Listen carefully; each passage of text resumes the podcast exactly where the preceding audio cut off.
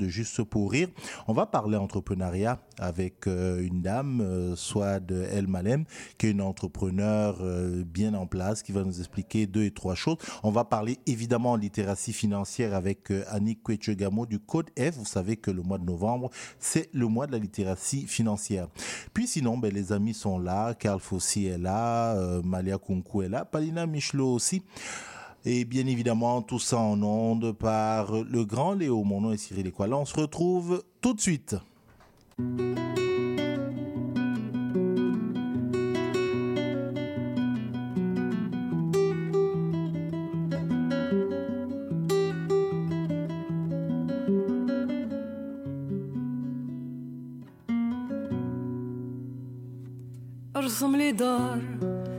بتواقي كبار باش رحمة ربي تدخل للقلب. أرسم لي طير كطير الحر اللي حتى واحد ما كسب. أرسم لي طريق في وسط غابة شفت الدابة تمشي في الغنم. والراعي دايرين بيه ديابة هدا يغمس وهدا يسلم. البارح شفتك في المنام وبرنص جدي فوق كتفك. جهة داير بيك الحمام. كلمة الحق خارجة من فمك.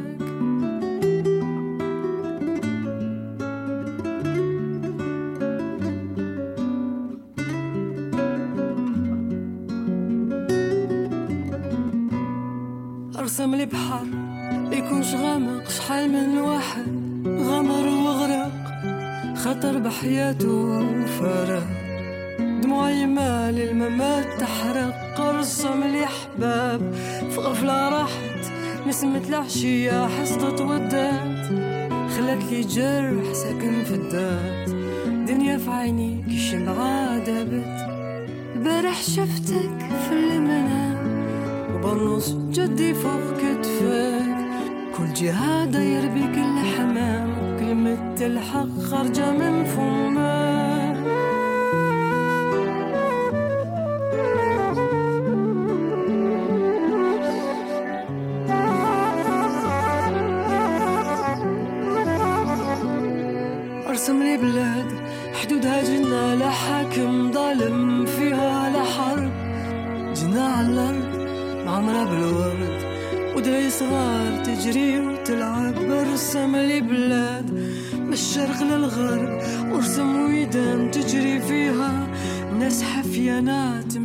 افتقدها واشتقت لها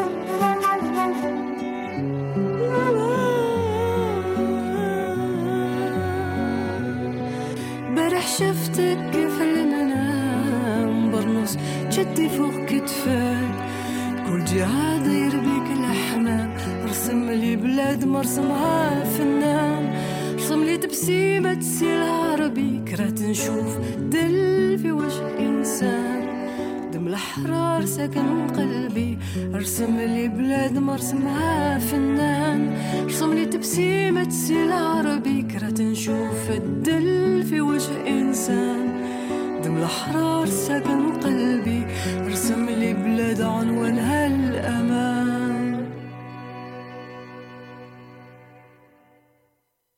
C'est pas vrai. Voilà. euh, bonjour, bonjour, rebonjour. C'était euh, Swad Massi. c'était Swad Massi. Voilà, ça, on est un peu parti euh, à la va-vite comme ça, alors qu'on a pris tout notre temps. Mais là, ça ne va pas du tout. Vous sentez que je suis en train de de souffrir pour vous parler de, de cette émission. C'est important. Non, je voulais parler de ce titre de Swad Massi. Dessine-moi un pays. Ses frontières seront le paradis. Dessine-moi le sourire d'un résistant. La vie, la vue, pardon, des visages humiliés m'indigne, car le sang de la liberté nourrit mes veines. C'est un peu la substance de ce, euh, de cette chanson qu'on vient d'entendre. Et je tenais à, voilà, vous résumer un peu de quoi, euh, de quoi parlait euh, Swad Massi dans cette, dans, cette chanson. Sinon, ben, vous l'avez vu, on vous a dit, on vous a dit qu'on allait parler entrepreneuriat. J'ai ma première invitée en face de moi, Swad El Malem. Bonjour. Bonjour. Merci d'être, merci d'être là. Merci d'avoir accepté cette invitation où on va parler de. J'ai dit entrepreneuriat. Est-ce que c'est vraiment ça? Euh, Eh, Non. Ce que ce que je veux dire, c'est que quand on, on présente Swad El Malem, on dit entrepreneur. Tout à Ah, fait. parce Je que pense c'est- tout à fait. Je pense que ça fait partie de l'ADN de Souad El Valem, on peut dire ça. Euh, premièrement, merci beaucoup pour l'invitation. Je suis ravie d'être parmi vous aujourd'hui.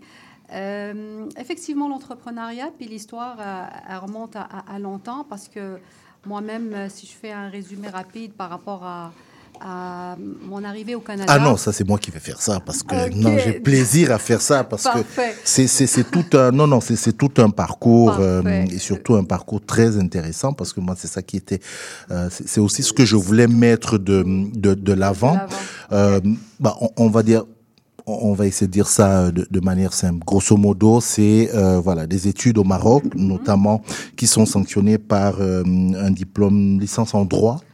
Euh, c'est ça, c'est universitaire en universitaire droit. en droit, c'est ça, en droit au Maroc, puis arrivé à, à Montréal.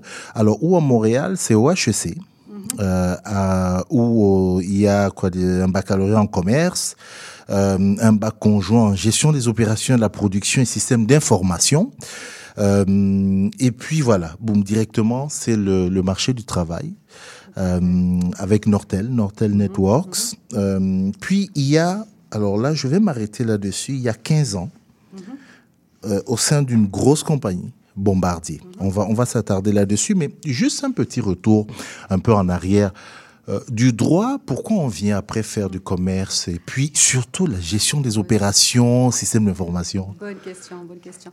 En réalité, le droit, c'était euh, parce que le droit, je n'ai fait qu'un diplôme universitaire général, euh, puis je, je n'étais pas intéressée vraiment à faire le droit. Euh, je viens d'une famille de politiciens et c'était comme un passage nécessaire. pour, pour faire de la politique Et, bah, c'était pas, mon intention n'était pas faire de la politique, mais le fait que mon papa euh, faisait de la politique, puis qu'il m'a un petit peu, on va dire, influencé d'une certaine manière, de manière à avoir peut-être des études dans un domaine qui, euh, qui pourrait euh, ouvrir euh, la porte ou les portes à plusieurs euh, possibilités. Je dirais que j'ai joué le jeu, mais j'avais un plan de venir au Canada pour étudier au HEC parce que je voulais HEC. Euh, coûte que coûte, euh, mon père voulait dire bon, si tu veux HEC, va à Paris. Euh, bien sûr, tout le monde allait à Paris. euh, Et pourquoi. Montréal? Ben, Montréal, c'est que j'avais des amis qui faisaient leurs études déjà ici, puis de la façon qu'ils m'ont parlé de, de cette métropole euh, euh, très, très euh, multiethnique, d'une métropole très, très ouverte. Euh, J'étais séduite avant même de mettre les pieds ici. Mhm. Donc, euh, HEC pour HEC, j'ai décidé que c'est HEC Montréal. Donc, la- la- la- l'aventure avait commencé comme ça. Puis, euh, la première année, l'idée était de, de- de faire euh, mes études et de, rentrer. Mais la première année était une année qui, qui, qui- qui m'a fait changer d'idée. À la Mhm. fin de la première année, au fait. Première année était particulière parce que, bien sûr, on s'habitue au froid et au classique Bien québécois. Mais, mais après, euh, je savais que, je savais que j'allais rester. Et euh, disons que euh, première année comme ça, qu'on découvre un pays où on, a on se sent bien. On se sent bien. Pour, euh, pour faire histoire courte, j'étais partie en voyage au Maroc l'été, puis dans l'avion, euh, euh, je peux dire que j'ai senti que j'étais, juste en voyant le, le symbole de Montréal qui est le stade olympique, j'ai senti que j'étais home, puis je me suis sentie chez moi. Alors là, vous avez compris. hein, vous venez, si vous êtes, vous survolez Montréal, vous voyez le stade, le toit, comme on appelle le toit du stade olympique. Ben voilà, vous tombez, euh, comme on dit, vous tombez en amour avec. euh, avec cette ville. Soit j'aimerais aller directement lorsque vous finissez cette euh, comment ces études au, au HEC, euh, il y a Nortel Networks où vous allez vous vous travaillez un petit moment euh, et puis vous allez vous vous retrouvez chez Bombardier. Où, alors, on va dire Bombardier Aerospace, où vous dirigez l'initiative de définition et de mise en œuvre du système manufacturier d'information pour l'équipe qualité et l'équipe exploitation. Alors, quand je dis ça, Ouais, tout le monde dans le studio écarquille les yeux parce qu'on se demande, ça mange en ça hiver mange quoi en hiver cette histoire Parce que ça mange. Ouais. En fait, euh, quand j'ai été engagée chez Bombardier euh, en, en 2001, Euh, C'était pour l'implantation de SAP, qui est le, le système, un système manufacturier, un ERP qui était euh, le système, en fait, le projet qu'on avait fait en 2001 chez Bombardier, c'était le plus grand système manufacturier, en fait, le plus gros projet d'implantation de système manufacturier au monde des SAP. Ok. C'est vraiment un gros, gros projet, plusieurs millions dépensés en dedans de trois années. C'était très, très complexe et, et complet.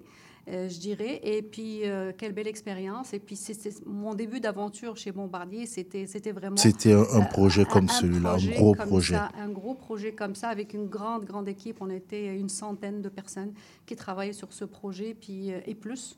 Euh, et euh, voilà, donc l'idée, c'était vraiment de, euh, de, de- de travailler sur l'informatisation de façon unifiée d'un système ERP sophistiqué pour, le, pour, pour bombarder aéronautique. Donc ça, Mhm. c'était le, le En, démarrage. 2000, en 2001. En 2001. En 2001. Exactement. Mhm. Quand j'ai dit tantôt au début entrepreneur euh, face à moi, euh, ça, ça pouvait paraître quelque part entre guillemets réducteur. Et je le dis pourquoi? Parce que bon, l'entrepreneur se lève, a une idée et dit je vais créer quelque chose, et je, je vais entreprendre. Mais non, dans, dans votre cas plus précisément, c'est parce que vous êtes à bombarder, donc vous dirigez ce système-là et euh, à l'intérieur, pendant des années, vous vous dites non, je ne peux pas m'arrêter à ça.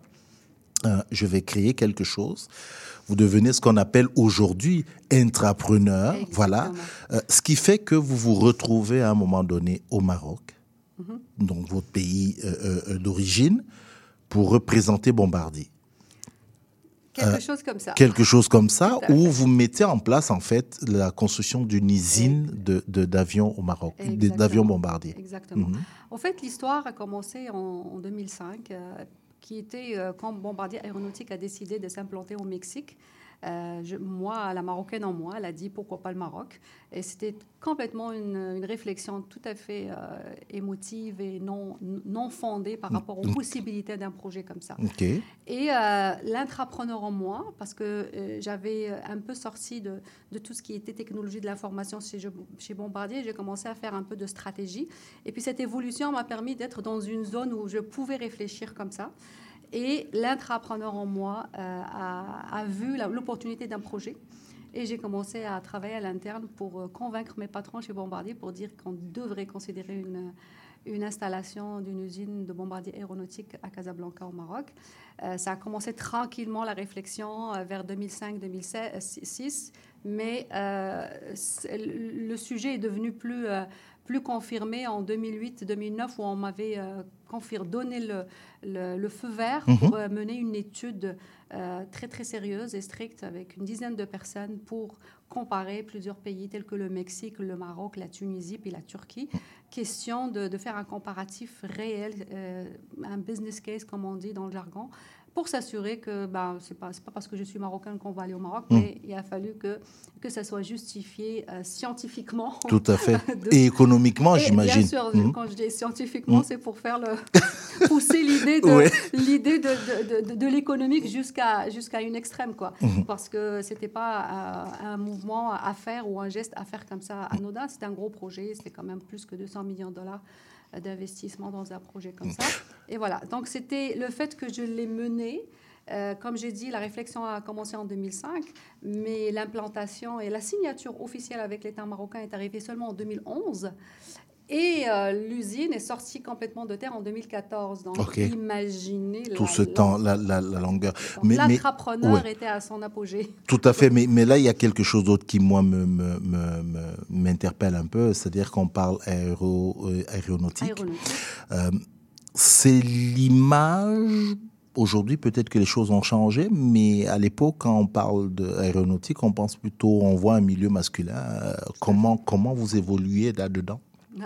Est-ce que je me trompe Non.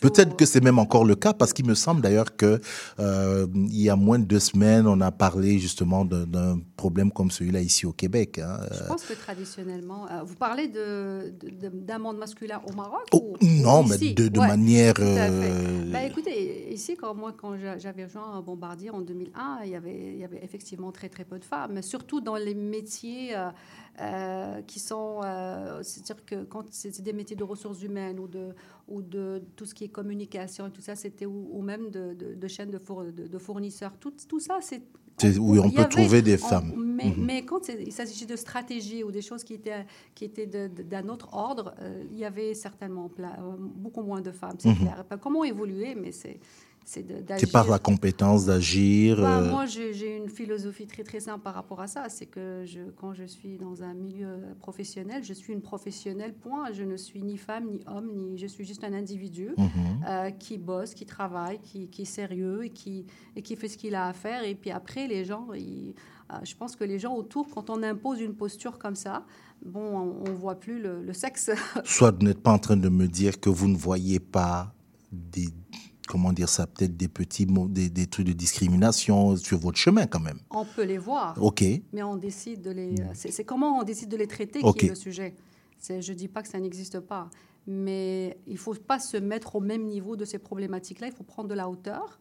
Il faut démontrer à la personne en face de nous euh, la bêtise de faire ce genre de choses. il y a différentes façons de le démontrer, dépendamment de l'opportunité qu'on a en face, parce que des fois, on, peut sensibiliser la personne en face, ou on peut même, par l'absurde, démontrer que c'est ridicule, des positions ou des réflexions, ou, ou, il y a plusieurs situations.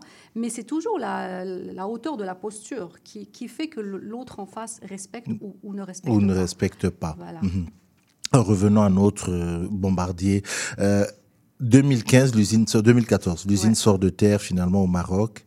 On est en 2023. Est-ce qu'elle existe toujours l'usine? Tout à fait. Elle existe. Elle existe toujours. Elle, fournit toujours. Elle existe toujours. Tout à fait. Sous d'autres cieux, elle existe toujours. Dans la mesure où Bombardier avait euh, vendu toutes les opérations de, de, bombardier aéronautique pour les avions commerciaux, mhm. incluant l'usine de Belfast et bien sûr l'usine du Maroc qui faisait partie des, des, installations pour les avions commerciaux. Comme vous savez, aujourd'hui, Bombardier se focalise euh, sur, les, avions d'affaires. Mhm.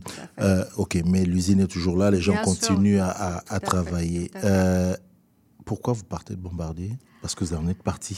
Tout à fait. Je suis partie en 2015. Mais c'était un an après que ce beau projet que vous avez porté voilà, voilà, voit le jour. Pourquoi? C'est normal, dans la mesure où quand on vit le, le high euh, d'une dizaine d'années sur un projet de, cette envergure-là, où j'ai tellement appris. Euh, d'ailleurs, c'est une école exceptionnelle, on apprend tellement. Euh, puis pour moi, j'ai tellement appris durant cette, cette période où j'ai estimé que j'avais acquis une expérience, que je ne pouvais pas rester là à espérer quelque chose d'une grande envergure comme ça, et de un. Et de deux, l'idée, c'était de dire, bon, je pense que Bombardier avait les moyens d'avoir une ressource comme moi euh, pour travailler sur des choses à l'international, mais il y a d'autres entreprises, euh, surtout les moyennes entreprises, n'ont pas le luxe d'avoir quelqu'un à l'interne pour faire ce travail. Euh, donc l'idée, c'est de dire, bon, je vais démocratiser un peu mon expertise et de la mettre à, la disposition d'entreprises euh, québécoises, canadiennes, nord-américaines, euh, voire euh, internationales. Mm. D'ailleurs, ce qui est arrivé parce que mon premier client était français, le deuxième américain. Donc, mon plan, mon plan avait commencé d'une façon, mais il a fini autrement mm-hmm. par rapport à, la géographie que je couvre. Mais l'idée, c'est de dire, j'ai une expertise, de savoir comment on fait des projets à l'international, comment planifier et, superviser la construction d'usines pour la capacité industrielle. Donc, je vais la mettre à la disposition de de, clients potentiels. Et c'est là la naissance de, de, Systémique, votre, votre compagnie. J'ai lu quelque part que lorsque vous la présentez, donc une, une entreprise de service conseil, mhm. j'ai lu quelque part qu'on la traitait, je ne sais pas si c'est encore le cas, de non conventionnel. Tout à fait. C'est pourquoi? C'est parce qu'on est les seuls qui faisons ce que, nous faisons, tout simplement, euh, sans prétention, parce qu'il y a beaucoup de firmes conseils qui font du conseil. Mais nous, on fait du conseil, mais ce qu'on met sur des slides PowerPoint comme stratégie, mais on l'implante. On a les moyens pour les implanter. Donc, nous, par exemple, si on est avec un client qui, euh, par exemple, il veut aller à l'international sur trois aspects différents, que ce soit la capacité manufacturière, dans ce cas-là, il veut construire une usine. Donc, non seulement on va faire la stratégie, on valide si c'est une bonne idée ou pas, puis après, on fait les étapes et la feuille de route, puis après, on supervise l'implantation jusqu'à livrer l'usine clé en main. Donc, chose que font pas euh, nos, les, les firmes conseils qui, qui existent aujourd'hui. Ils- Et elle pense à stratégie, puis elle laisse elle le- laisse le- le- la personne, euh, les, les- les entreprises euh, se débrouiller par leurs propres moyens parce qu'ils n'ont tout simplement pas cette expertise. Je dis bien, c'est une, c'est une, c'est un concours de circonstances d'avoir vécu ce que j'ai vécu chez Bombardier pour développer une expertise comme ça qui va jusqu'à de la réflexion, la stratégie jusqu'à l'implantation, c'est, c'est- qui, qui est fait par la même personne. Donc ça, c'est, c'est un concours de circonstances qui, qui- que j'estimais précieux. euh, et qu'il fallait euh, le mettre comme, comme une offre de service. Vous devez être très demandé. Pas mal, pas mal. On ne chante pas. Oui, non, non, On c'est ça. c'est ça. Je, je vis dans ça. les avions, en Oui, fait. mhm. Donc ça, ça avions. va, ça se passe bien et tout. Tout à fait. Mhm. Est-ce que est-ce que c'est un métier aujourd'hui, ce que vous faites? Est-ce que c'est un métier où on trouve de plus en plus de femmes aujourd'hui? Euh, je pense que de, de façon générale, euh, si, si- si on parle d'aéronautique, euh, je- moi je suis impressionnée parce que je travaille beaucoup sur le Maroc et puis je vois déjà le Maroc, les gens ne savent pas qu'il y a au-delà de, de 140 entreprises en aéronautique. Au Maroc. Au Maroc. Donc, Je l'apprends. Bien sûr, mais même moi, quand j'ai implanté Bombardier au Maroc, euh, au démarrage, euh, c'est quand j'ai découvert euh, ce- ce- cet écosystème, il y avait déjà euh, au-delà de 90. Et puis, pour moi, c'était la preuve ultime qu'il y avait quelque chose là pour justement, c'était parmi les, les critères qui ont fait qu'on a pensé que c'était une bonne idée d'aller dans un écosystème comme ça en partant, parce qu'on ne partait pas dans, dans, dans le désert, on, Oui, bien partait, sûr. on partait dans un écosystème aéronautique déjà euh, bien, bien amorcé. Donc ça, c'est le, le un. Pourquoi je parle du Maroc? Parce que de façon générale, quand les gens me parlent du Maroc, ils, ils ne comprennent pas nécessairement euh, que, par exemple, euh, pour, pour, pour l'existence de la femme dans ce domaine, euh, plus- plusieurs entreprises aéronautiques au Maroc, l'équipe de direction, il y a plus de femmes que De d'hommes. femmes que d'hommes, oui. Et, et chose qu'on a peut-être moins, même moins ici, si j'ose dire. Mhm. Parce que je compare et je, je vois, et puis c'est... c'est- Et c'est une politique mise en place pour le- mettre les femmes en avant ou elles sont attirées par ce Ah, métier-là ou- Je pense que c'est- une histoire de compétences.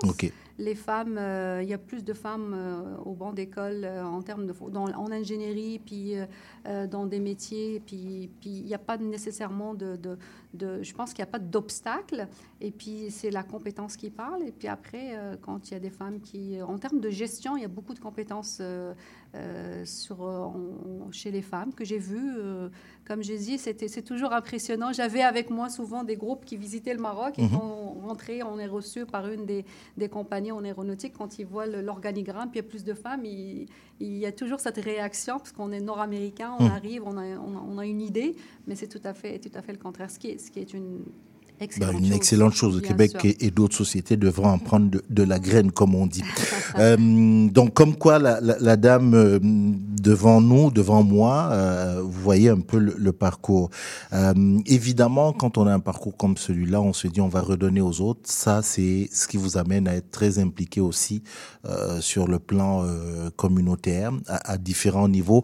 Il y a, je, je vais, bah, vous avez créé, je sais qu'il y a le Women in Space, quelque, Ah, oui, une- en- dans l'aérospatiale, vous avez créé une En association 2013, 2013, avec oui. une dame d'Afrique du Sud, on avait créé Women femmes en euh, Afrique, dans- dans Women l'aéronautique. in Aerospace Africa. Mhm. Donc ça, c'était en 2013. Et puis depuis, bien sûr, mon implication euh, prenait différentes formes. Mais euh, je, dirais que les, euh, si je parle de dernièrement ou à partir de, de 2018, je dirais, depuis que j'étais nommée au CA d'entreprendre ici par le ministère de l'économie et l'innovation en 2018 comme membre du CA d'entreprendre ici. Et puis, j'ai siégé avec mon amie et euh, actuellement l'honorable Amina Gerba, qui est sénatrice à Ottawa. Euh, on a siégé, on a monté cette équipe euh, from scratch, comme on dit. Mhm. Euh, et puis, aujourd'hui, on, on a le succès que nous avons et je, je- je suis ravie d'avoir, en 2021, pris, pris la relève. Été nommée, j'étais euh, élue à l'unanimité par l'équipe euh, Comme- comme, présidente du- du conseil du conseil, tout à fait. Mhm. Tout à Et, et là, vous allez avoir justement le, le, le 14 novembre. Euh, ouais, c'est ça, c'est le 14. Exactement. Euh, c'est la sixième édition déjà, hein, Oui, sixième, sixième. gala de remise de, de bourse. Pour ceux qui ne connaissent pas, bon, le, le entreprendre ici offre 25 bourses par an, c'est ça? Actuellement, c'est 24 bourses de 24 25 bourses. 000 dollars. Voilà. Tout à fait, tout à Ok. fait. Et ça, on fait ça depuis. C'est comme, euh, comme tu as dit, Cyril, effectivement, c'est la sixième, la sixième euh, édition de bourse. En fait, cinq ans, parce qu'on avait Ah, commencé avec ans. les bourses. Oui, non, mais tout à fait. C'est Ok. sixième bourse, mais cinq années, parce qu'on avait commencé par les bourses. Puis c'était euh, euh, quand on, on- on fait le. Le, le- le- calcul, euh, c'était c'était euh, c'était c'était la sixième. C'était la sixième, d'accord, Exactement, ok, c'est ça, ouais. Donc c'est 24 bourses de 25, euh, Ex- 25 000 dollars, à donc à des entrepreneurs de la diversité. Tout à fait. Voilà. tout à fait. Euh, avec, vous n'êtes pas membre du jury, vous Non, non, non, du tout, du tout. Au contraire, nous sommes une, euh, on, on a, une rigueur exceptionnelle euh, par rapport à ce, à ce travail parce que euh, les, le, le- le- en fait, c'est l'université. ce travail a été fait avec, euh, avec le ministère de l'é- de- de l'économie et de l'innovation au démarrage de, de la structure. C'est vraiment euh, l'université du Québec à Trois-Rivières qui prennent en charge tout le travail de recevoir les euh, les candidatures euh, des, euh, des, des- gens qui appliquent pour qui la bourse. Mhm. Et ils font la sélection. euh, ils choisissent 100 finalistes, 50 fin- 60 finalistes au fait, 60 finalistes qui, eux, vont passer devant un jury pour avoir, finir avec, euh, avec les, les 24 Mhm. finalistes. Donc le- l'exercice est, est en dehors de, de, de- de- complètement en dehors d'entreprendre ici et de son conseil d'administration. Donc ça se fait de façon très très rigoureuse. Très rigoureux. Ça, c'est le 14 novembre, donc où on va dévoiler euh, Les lauréats. les lauréats. Euh, voilà, donc on ne dit, on dit rien, mais il y a une autre dernière casquette que je tiens absolument à, je tiens à en parler. Là, il, il nous reste encore quelques minutes rapides. Là, Euh, c'est votre casquette aussi maintenant de président du conseil d'administration de l'UAA. Alors, euh, et on- euh, doucement, je reprends, j'ai failli dire l'Union africaine. C'est l'Union, c'est l'Union des actions pour l'Afrique. Voilà, c'est ça. C'est quoi Euh, cette organisation? C'est un- C'est une organisation, c'est une belle organisation. En fait, je suis président de l'organisme euh, parce que le, le- le- le- le président du conseil, c'est Achille Obaïro. mhm. Ah oui, c'est ça. donc, euh, et enco- encore dans cette aventure, euh, c'était dans le temps de mon ami, euh, l'honorable Amina Gerba, qui, où on était un groupe de personnes, un groupe d'Africains. qui ont décidé de réagir en temps de crise durant le Covid. Ok. Euh, il a fallu faire quelque chose. Il s'en est passé des choses pendant le Et il s'en est passé Mhm. des choses. Et euh, en arrière de nos écrans, chacun, on a décidé de prendre des actions réelles euh, et de faire acheminer certains matériaux médicaux pour certains hôpitaux dans, un- dans certains pays africains. On a réussi à le faire. Euh, mais comme euh, on est un peu de, la, de cet ADN de dire euh, on va pas... L'Afrique n'a à. pas, besoin d'aide. L'Afrique a besoin d'être développée. Mm. Et le développement, c'est notre mission. Puis on s'est dit, ça va être notre nouvelle mission de, de, de l'UAA. Donc, United Action for Africa, son idée, c'est euh, basé sur les, les 17 euh, objectifs de, de- de- les ODD des, des Nations Unies, c'est de dire développer pour chacun des objectifs quelque chose qui, qui des projets qu'on pourrait amener vers l'Afrique. Donc l'idée, c'est de dire on est des, des, des- des Africains à travers le monde. On fait partie, on a des membres fondateurs euh, qui, qui sont sérieux, qui travaillent depuis des années, Mhm. mais aussi on a des, des membres contributeurs, on a différentes formes. Et l'idée, c'est d'avoir des, Africains à travers le monde qui travaillent sur des projets vers l'Afrique. Et, et vraiment, l'idée, c'est un peu ce que j'ai fait avec le Maroc. Euh, c'est ne, pour, ne pourquoi pas le reproduire le même, euh, le même Le crime. même, le même, c'est exactement. Est-ce que c'est c'est euh, c'est ouvert au public? C'est c'est une organisation publique? Est-ce qu'on y adhère On euh, peut y adhérer, il y a des, euh, on est très sérieux, donc euh, pour ceux qui veulent se joindre à nous, donc il y a un processus de sélection.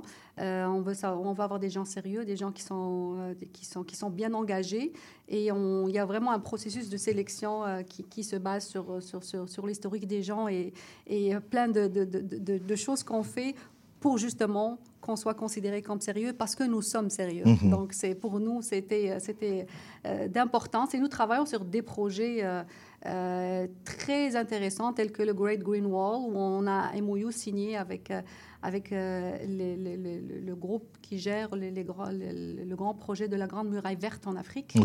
Euh, et puis euh, d'autres projets aussi. Et l'idée, c'est vraiment d'amener notre contribution, notre expertise, que ce soit par rapport à notre groupe, le groupe élargi, et toute organisation avec laquelle nous pouvons euh, s'engager euh, pour une relation commune, question de travailler tous des afro-descendants vers l'Afrique. Vers l'Afrique. Euh, en 30, même pas 15 secondes, euh, est-ce qu'il y a un site internet? Tout à fait, c'est euh, UAA.org, hein, c'est ça? Exactement. UAA.org, parce que c'est l'Union pour euh, l'Union Des actions des pour l'Afrique. actions pour Pour l'Afrique. Voilà, UAA.org. Donc, euh, ceux qui veulent en savoir un peu plus, on devrait prendre plus de temps. Je pense qu'on va, on va, on va se, se réinviter, soit. Avec plaisir. On va se réinviter parce qu'on on est allé très rapidement sur des étapes là, mais il y a tout ce côté, euh, comment dire ça, les femmes dans toute la sphère euh, aéronautique, euh, ces sciences-là. Euh, puis vraiment, je, je veux comprendre comment on passe du droit. Euh, euh, au système ERP et tout ça. Là, je, je, veux comprendre ça. Merci vraiment, c'est tout le temps qu'on avait. Merci beaucoup d'être passé nous parler de ça. Donc, je rappelle, le 14 novembre, donc il y a les 24 lauréats qui doivent tous être en train de fébriles. Là, ils savent pas s'ils font partie des Exactement. 24. Tout à fait. Et puis UAA.org. Et tout à fait. Voilà. Tout à fait. Et je rappelle la société, l'entreprise, bah, je sais pas, pour, à moins que Malia veuille monter une industrie demain, mais c'est systémique, Tout à fait. avec le chiffre 6. Exactement. Systémique. Exactement. Merci beaucoup d'être venu nous parler de, de tout ça, Soit. Ça a été Merci vraiment un plaisir. Cyril, de Merci. m'avoir reçu. Merci Ça me fait beaucoup. plaisir. Vivez en toute quiétude. Car avec l'autorité des marchés financiers, vos dépôts d'argent sont protégés. Pour en savoir plus sur cette protection, visitez le site Web de l'autorité des marchés financiers. Intention Inc., c'est la célébration de l'entrepreneuriat sous toutes ses formes. À chaque semaine, mon collègue François Morin et moi-même, Sophia Disto, allons à la rencontre d'entrepreneurs brillants et avant-gardistes du monde des affaires et de l'économie sociale pour connaître leur histoire, leur motivation et leur passion. Si vous êtes à la recherche d'une étincelle pour passer à l'action, soyez à l'écoute d'Intention Inc. tous les jeudis de midi à 13h. Il y a une maudite. Tu viens-tu te foncer dans le porte-patio, Gaëtan? Mais non. Voyons, je t'ai vu. C'est mon émission, vous commencez. Voyons donc, Gaëtan, c'est un annonce, c'est le mercredi 10... Ben... Les Trois Moustiquaires, votre fenêtre embrouillée sur l'actualité. Mercredi 17h à CIBL.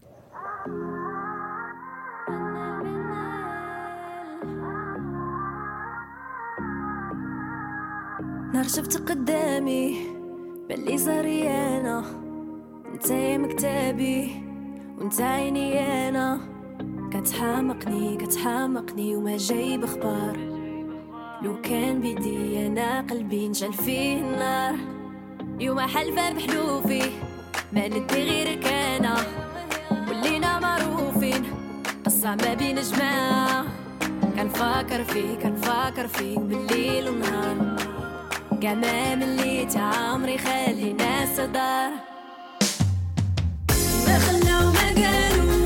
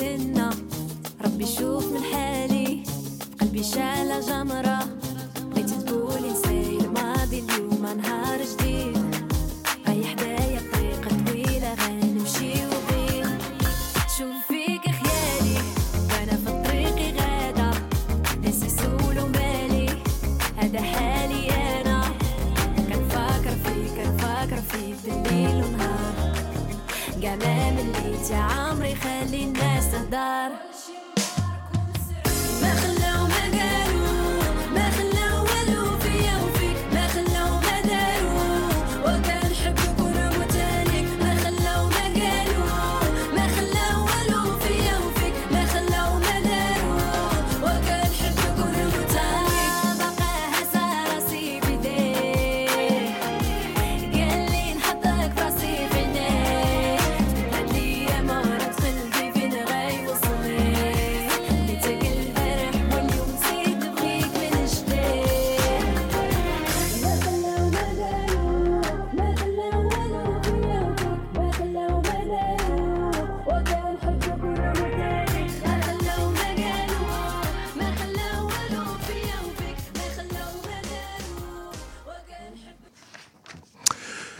Voilà, merci encore euh, à Swadel Malem d'être venu nous, nous parler.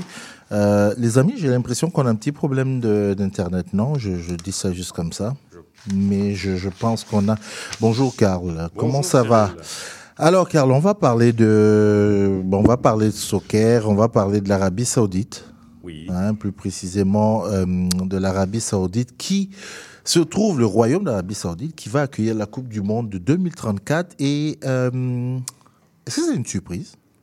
Mm, Non, non, ça, je, je ne pense pas que ça devrait être une surprise. Parce que l'Arabie Saoudite a beaucoup investi dans le football ces dernières années. Le pays a construit de nouveaux stades, lancé des programmes de développement pour les jeunes et accueilli des tournois internationaux. Euh, par ailleurs, le pays a accueilli d'autres euh, d'autres événements sportifs majeurs ces dernières années. Le pays a accueilli le rallye Dakar, du, Dakar. Le rallye Dakar, Oui, le rallye Dakar. en Arabie Saoudite. Oui, le, le- Ok. le championnat de Formule E, ça c'est une catégorie en, en ce qui concerne la- la- les voitures Formule 1. Et le World Boxing Super Series. L'Arabie Saoudite est un pays riche, Cyril, qui dispose de ressources nécessaires pour accueillir une Coupe du Monde de classe mondiale. Le pays dispose d'infrastructures, de financement et de l'expertise nécessaire à l'organisation d'un tournoi réussi. Mais aussi, c'est c'est un pays stratégiquement important pour la FIFA parce que l'Arabie saoudite est un grand producteur de pétrole et un membre du G20. Ces dernières années, l'Arabie saoudite s'est efforcée d'améliorer son image et le pays a procédé aux réformes de sa politique sociale et économique et s'ouvre au monde d'une nouvelle manière. L'accueil de la Coupe du Monde serait un coup d'éclat pour moi, euh, pour l'Arabie saoudite surtout, et contribuerait à améliorer euh, son image sur la scène internationale. J'ai aimé le rapport entre euh, un pays d'intérêt pour la FIFA parce qu'il y a du pétrole et que c'est le, le- le G20. C'est Toujours. c'est quand même très drôle à, à dire. Comment, évidemment, pour qu'on on lui attribue ça, il y a eu beaucoup de travail de communication, de relations publiques. Comment, comment ils, ils font, comment ils ont fait pour se positionner comme tel? Ben, en, en- en 2021, la Fédération saoudienne de football, encore appelée la, la SAF, a lancé une campagne sur les réseaux sociaux intitulée Saudi Welcomes the World. Cette campagne visait à mettre en avant la passion de l'Arabie saoudite pour le football et son engagement à accueillir une Coupe du Monde de classe mondiale. Et en 2022, la SAF a organisé la Coupe du Monde des clubs de la FIFA à Jeddah. Euh, le tournoi a été un succès hein, et a permis à l'Arabie saoudite de démontrer sa capacité à accueillir un événement international majeur dans le domaine du football. Donc la, le, comment, la campagne de sponsoring, la euh, euh, Saudi Welcomes the World, ça a joué. Énormément. Ça, ça a joué pour qu'elle obtienne la Coupe du Monde. Énormément. Ces dernières années, l'Arabie saoudite a utilisé de manière stratégique le sponsoring et les événements pour se positionner comme un hôte viable pour la Coupe du Monde de la FIFA 2034. Si on parle du parrainage, l'Arabie saoudite a parrainé un certain nombre d'événements footballistiques de premier plan euh, ces dernières années, notamment la Coupe du Monde des clubs de la FIFA, la Super Coupe d'Espagne, la Super Coupe d'Italie et la Super Coupe euh, de Turquie. Cela a contribué, a contribué à rehausser le profit de l'Arabie saoudite dans le monde du football et démontrer l'engagement du pays dans ce sport. En outre, l'Arabie saoudite a également beaucoup investi dans ses infrastructures sportives. Le pays a construit un certain nombre de nouveaux stades et d'installations sportives ces dernières années et prévoit d'ailleurs d'en construire encore plus en vue de la Coupe du Monde 2000, euh, 2034. Mais l'utilisation stratégique du sponsoring des événements par l'Arabie saoudite a contribué à convaincre la FIFA que le pays était un autre viable pour la Coupe du Monde, car l'Arabie saoudite a démontré sa passion pour le football, son engagement en faveur des réformes et sa capacité à accueillir des événements internationaux majeurs. Il n'en reste pas moins que c'est euh, un peu comme à l'image du. C'était quoi Du Qatar. Exactement. Il y a, il y a En quelque 2012. temps, l'image du pays est quelque peu controversée. On sait que, je prends cet exemple qui a beaucoup fait la, la une des journaux, par exemple le journaliste qui, a été, qui est décédé dans une de leurs ambassades euh, euh, en, en Belgique ou en Hollande, je, je me rappelle, au, au- Danemark, bref, un pays européen où on n'a pas très bien compris, et avec le roi là qui a un nom euh, à, sigle et tout. Bon, ok, laissons, mettons ça de côté.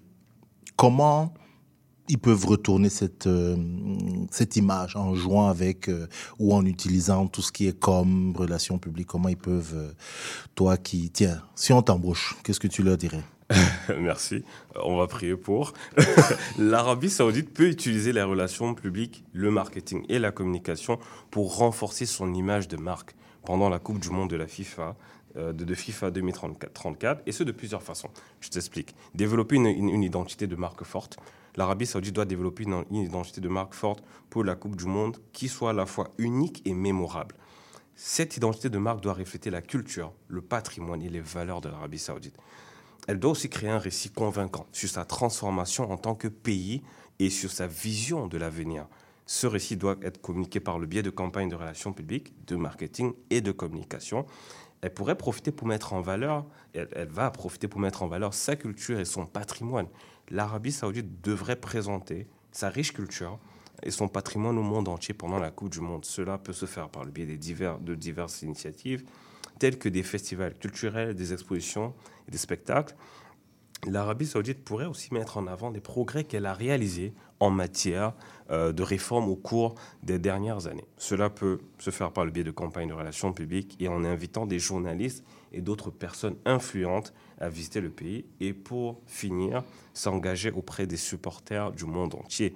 Elle pourrait s'engager auprès de ses fans du monde entier par le biais des, des réseaux sociaux, médias sociaux et d'autres canaux numériques. Cela peut se faire en créant du contenu interactif, en organisant des concours et en offrant des expériences exclusives aux fans ou aussi en collaborant avec des influenceurs euh, connus dans le monde entier. Euh, vous voyez, Karl vient de déposer sa candidature. Donc, à l'ambassadeur du Royaume d'Arabie Saoudite, on vous dit ne cherchez plus. Euh, vous avez la perle qu'il vous faut euh, en studio et, et, et vient de vous dire tout ce que vous avez à faire. Merci beaucoup, Karl Fossi. Merci. Et puis, euh, on se revoit bah, dès qu'on t'offre la, la job en, en Arabie Saoudite. Ah, ça, Tu je nous mets dans tes valises. Ah, ça, je le ferai. Merci, Karl. On se dit à bientôt. Merci, à bientôt.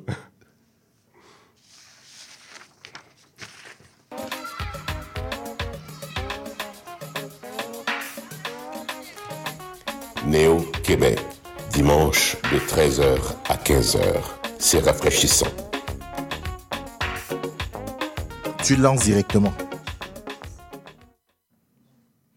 Voilà, euh, j'ai dit tantôt que le mois de novembre, c'était le mois de la littératie. Hein, tout le monde, la littératie financière. La littératie financière, c'est important de le dire. Et hum, j'ai rencontré, euh, ben voilà, quelqu'un en début de, un peu avant notre journée de dimanche pour parler, euh, qu'il va nous parler de littératie financière. Je vous propose donc d'écouter et d'entendre tranquillement notre entrevue.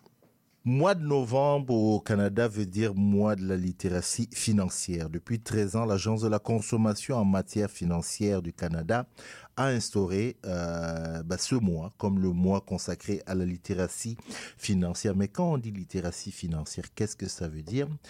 Pour nous éclairer là-dessus, je reçois Annick Quechogamo. Je rappelle rapidement, bonjour d'abord, bonjour, Annick Bonjour, Cyril. qui est spécialiste en éducation financière, coach financier et fondatrice de l'OBNL Code F Santé financière pour tous et de la FinTech à impact social Code F Technologie financière Inc. Annick est titulaire d'une maîtrise en management, d'un MBA en gestion internationale, d'une maîtrise en intelligence et transformation, est aussi certifiée ALMI, Associate Life Management Institute de l'OMA Québec, et a complété les cours Fonds d'investissement au Canada et commerce des valeurs mobilières au Canada de Canadian Securities Institute. Elle cumule près de 10 ans aujourd'hui euh, d'expérience dans le domaine des services financiers, tout d'abord dans l'administration des régimes d'épargne individuels et collectifs, ensuite en gestion de patrimoine et de placement, et maintenant en éducation financière et coaching financier. La question que je posais en off à Annick, je vais la lui reposer maintenant. Qu'est-ce qui a bien pu t'attirer dans les finances? En fait, c'est vraiment le jeu du hasard. Parce que, comme- tu l'as dit dans mon, dans mon, dans mon profil, j'ai euh, fait des études en gestion internationale et euh, notamment mon MBA. Et quand j'étais à Québec, ben, je l'ai fait à l'Université Laval, on me disait, oh, si tu veux travailler en gestion internationale, va à Montréal ou Toronto. Mais moi, j'aime beaucoup Québec. Donc, euh, j'ai voulu rester à Québec. Et Québec, Oui, en passant, c'est une fille de Québec. qui est venu spécialement pour vous.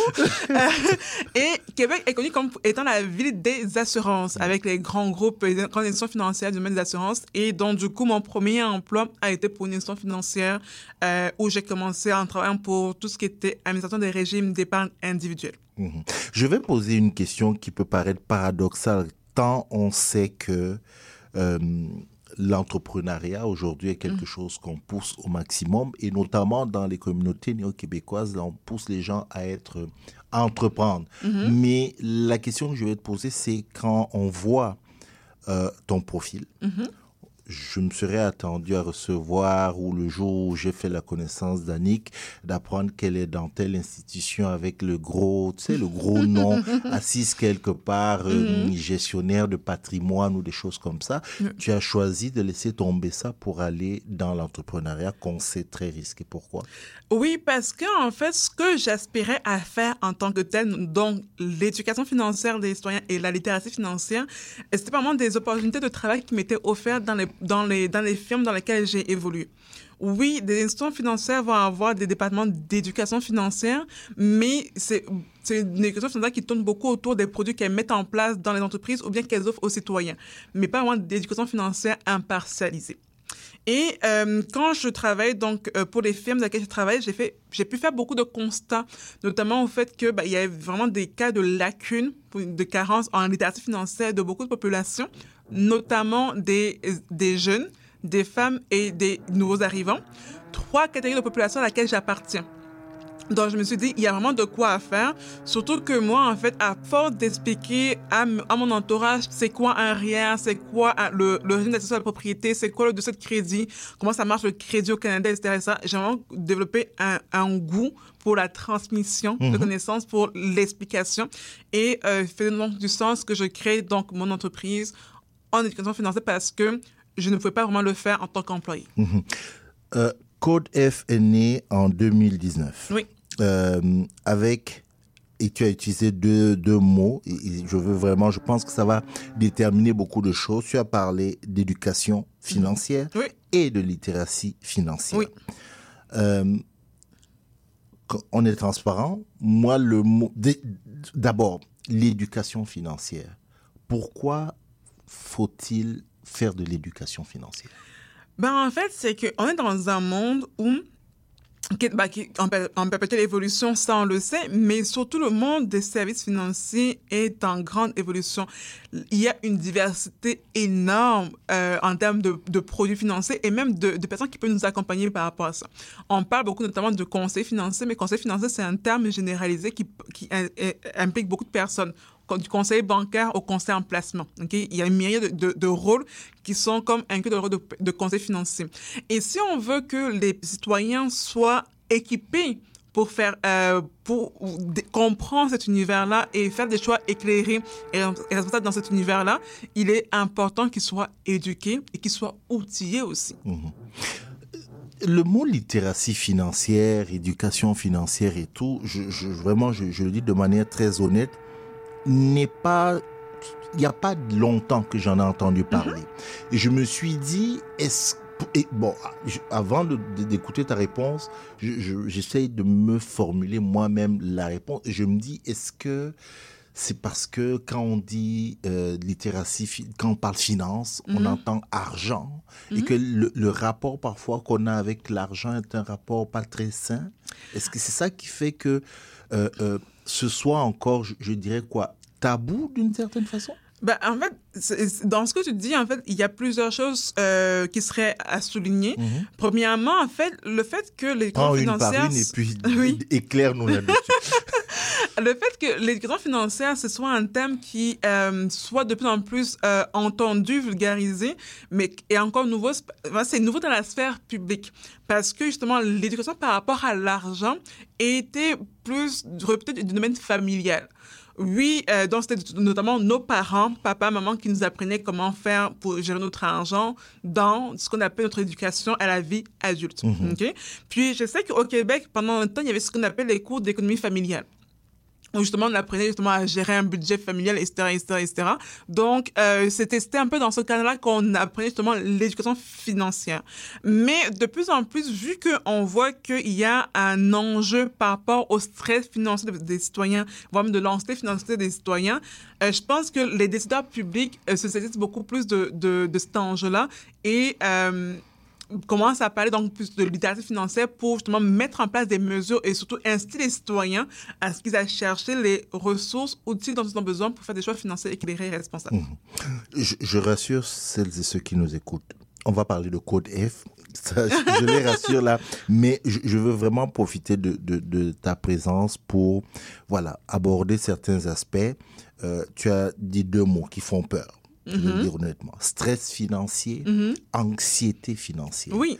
C'est pas des mots généralement qui, qui vont ensemble. Euh, Définitivement. Puis en fait, stress financier, c'est vraiment un néologisme. Donc, euh, euh, l'amalgame de deux termes, stress, stress et finance.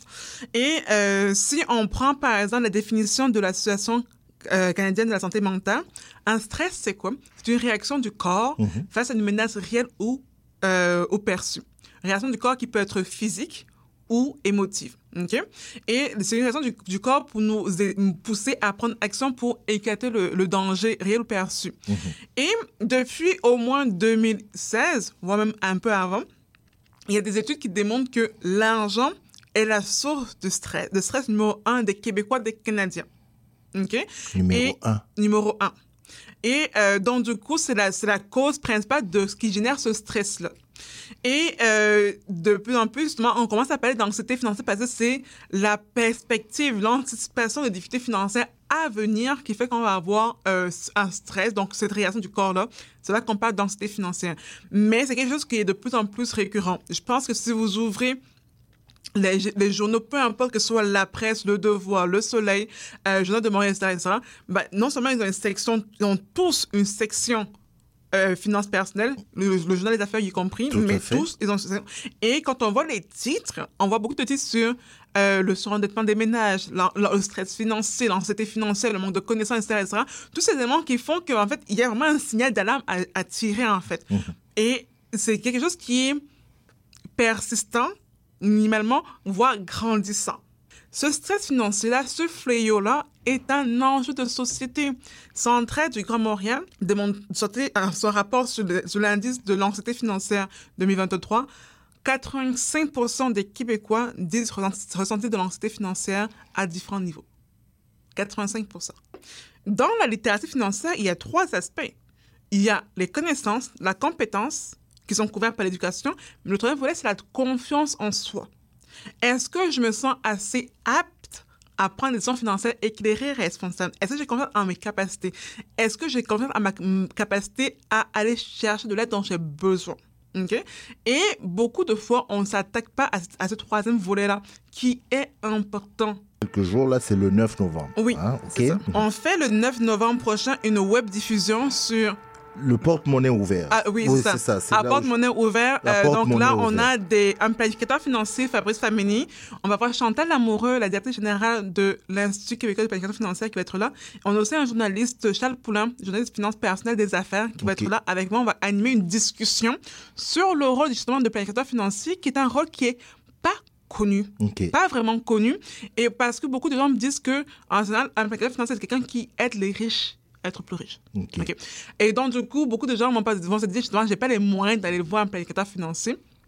Non, vont pas, vont pas chercher à comprendre c'est quoi le rôle de ce planificateur financier-là, qui est quand même un rôle assez crucial pour nos finances. OK?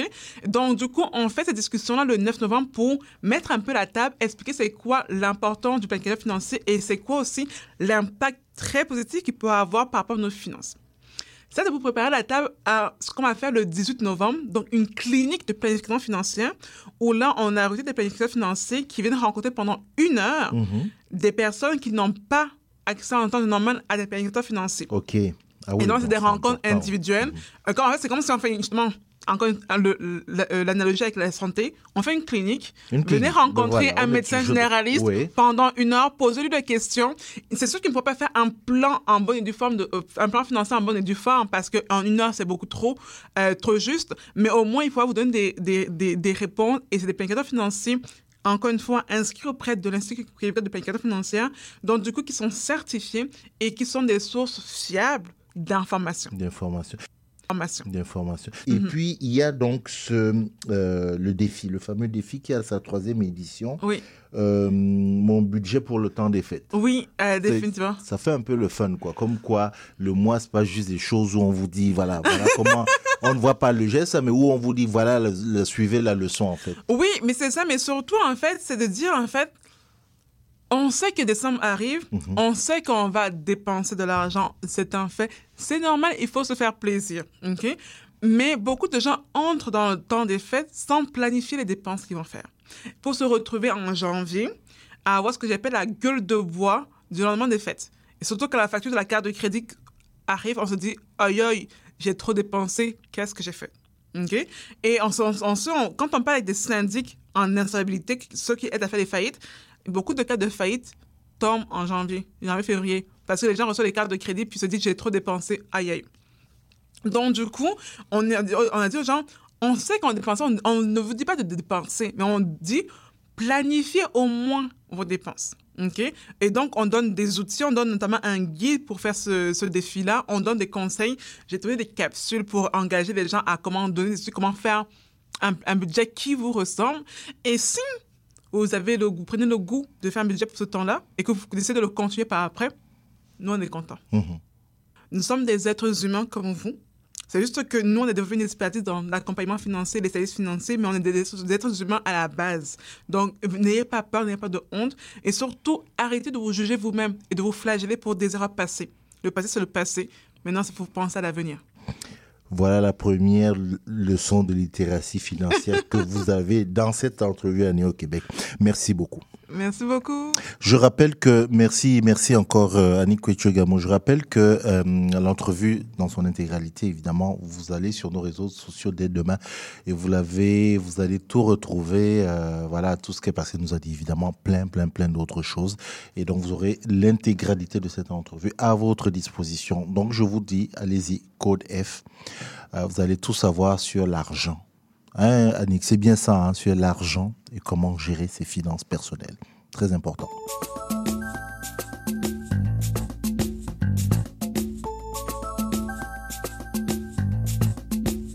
Laisse-moi te raconter comment ça a commencé.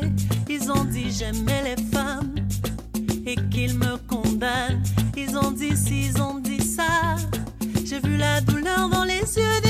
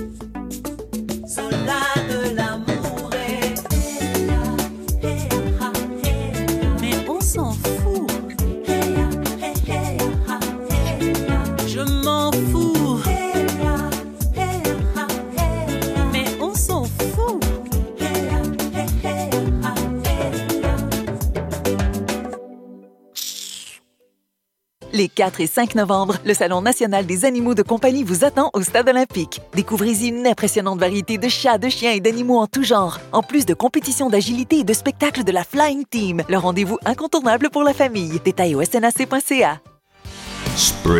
Et Spandex, tous les hits des années 80.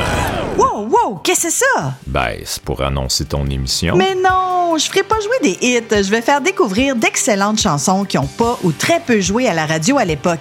D'ailleurs, tu devrais aimer ça, je pense. OK, reste en ligne pour la chance de gagner un voyage à Vegas avec quatre de tes chums. Eh, boy, boy. Spraynet et Spandex les mardis de 16h à 18h et en rediffusion les samedis de 21h à 23h sur CIBL 101.5 FM. Salut, c'est Béatrice Grandet. Je vous donne rendez-vous tous les lundis à partir de 10h pour prolonger l'été sur les Sentiers débattus. Une série de balados réalisés à travers le Québec et qui vous emmène dans un voyage au cœur de lieux alternatifs et des gens qui les habitent. Alors je vous dis à bientôt sur les Sentiers débattus.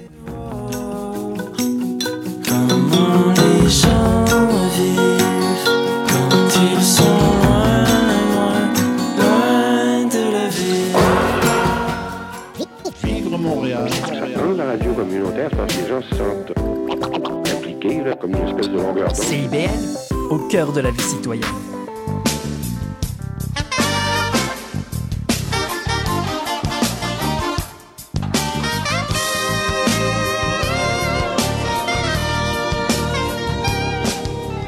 Pour terminer et commencer la semaine, écoutez Cyril Equala et son équipe. Né au Québec tous les dimanches de 13 à 15 heures sur CIBL. De 13h à 15h, mais il est 14h seulement. Seulement, ou déjà, ça dépend de comment vous vivez notre émission, mais nous, ça veut, nous, on dit seulement. Hein, c'est pour dire qu'on a envie de rester là.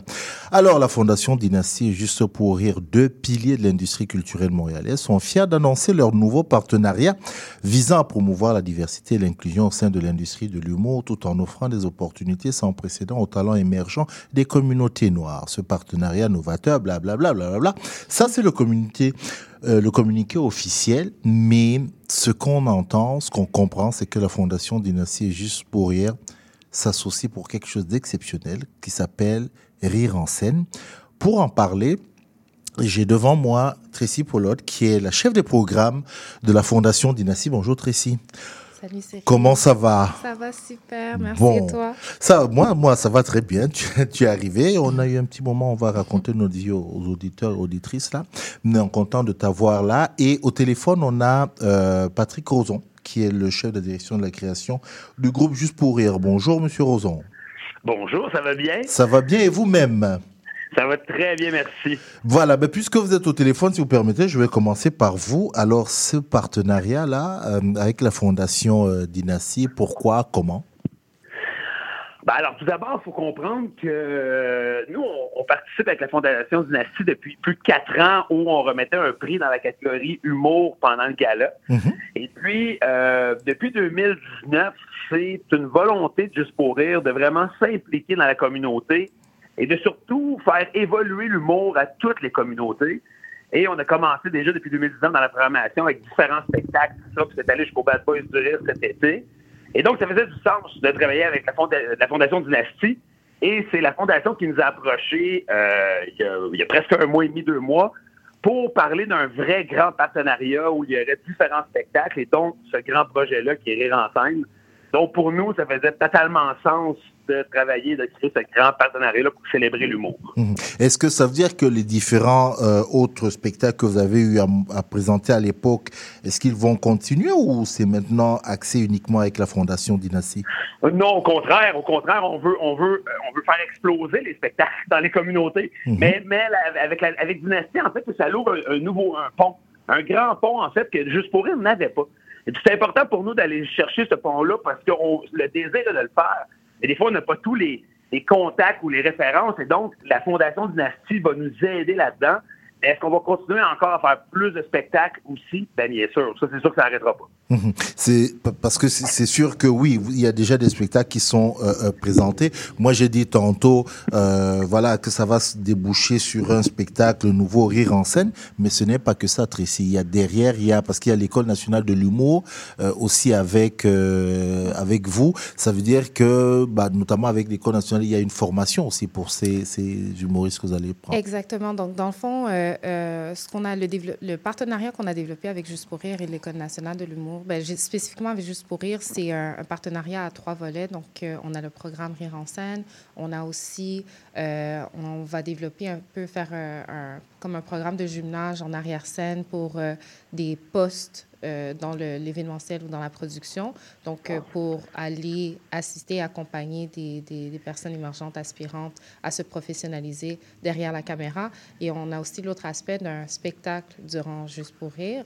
Euh, mais le programme Rire en scène en soi, c'est en collaboration avec l'École nationale de l'humour qui développe le curriculum pour ce micro-programme-là, où est-ce qu'il y a huit humoristes émergents qui vont pouvoir être accompagnés euh, pour s'outiller puis vraiment aller euh, développer leur, leur talent en Mhm.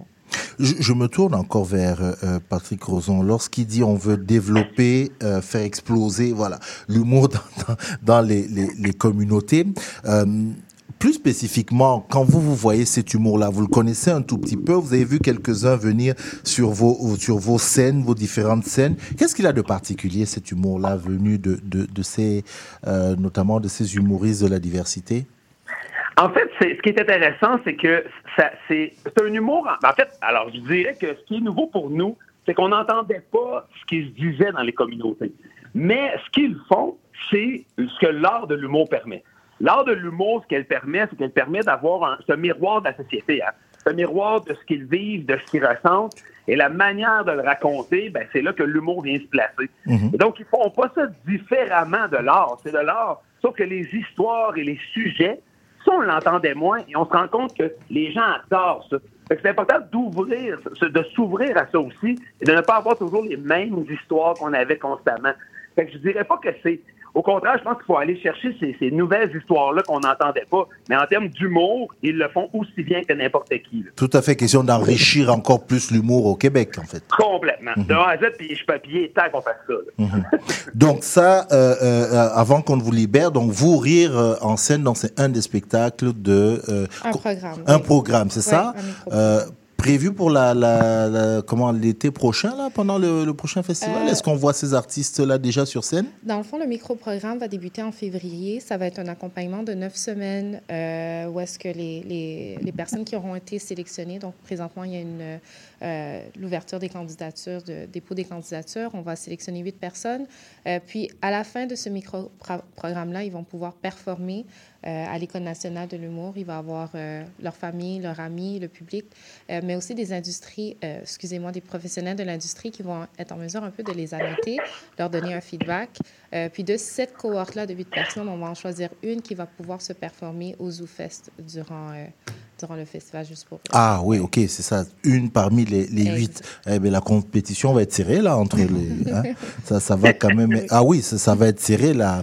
Et, et aux autres fêtes, ok, qui aura droit à sa scène euh, tout seul et, et autres, c'est ça? Exactement, il va pouvoir. euh, Mais, mais rassurez-moi, euh, euh, Patrick Roson, on continuera quand même à voir ces artistes que vous présentez déjà issus de la diversité sur d'autres scènes du, du festival. Ah mon Dieu, il va en avoir partout et en salle et à l'extérieur. Puis moi, je vais rajouter encore plus que, bien sûr que dans le programme, comme, euh, comme on en parle, c'est que dans le fond, c'est que oui, il y a une personne qui va pouvoir se mériter cet endroit-là, mais si les, les autres personnes ont ce talent-là, ils veulent poursuivre ça. C'est ce qui est bien à Juste pour rire Réseau Fait, c'est qu'on a plusieurs plateformes possibles. Mhm. Bien, c'est sûr qu'on va pas les laisser de côté. Au contraire, on va leur laisser la chance de s'exprimer, que ce soit sur une scène extérieure, que ce soit sur une scène en salle sans problème. D'accord. Écoutez, merci beaucoup, merci beaucoup de nous avoir donné votre point de vue et de comment vous regardez ça. On va, on va continuer la conversation avec euh, Tracy de, de la Fondation Dynastie. Super, ben grand plaisir, puis euh, bon week-end à vous. Merci à vous aussi. À Bye vous bye. aussi. Merci, bye. Euh, Tracy, je, je me tourne, je me retourne vers toi. Euh, donc là, il y a ce, ce programme-là. Euh, donc tu dis parce que il y a ce volet aussi, c'est-à-dire qu'on parle des humoristes, ça c'est le devant de la scène, mais il y a aussi le côté formation. Je, je ne vais pas le, le cacher. je- on, on se parle et, et je sais que ça c'est quelque chose qui pour toi est vraiment, c'est un, projet que tu as porté parce que tu veux qu'il y ait aussi des professionnels, pas seulement ceux qui sont sur la scène. Et c'est quelque chose auquel tu tiens beaucoup. Oui, beaucoup. Je pense que ça, ça vient surtout de mon parcours professionnel à moi. Euh, mais aussi, je pense que euh, de pouvoir...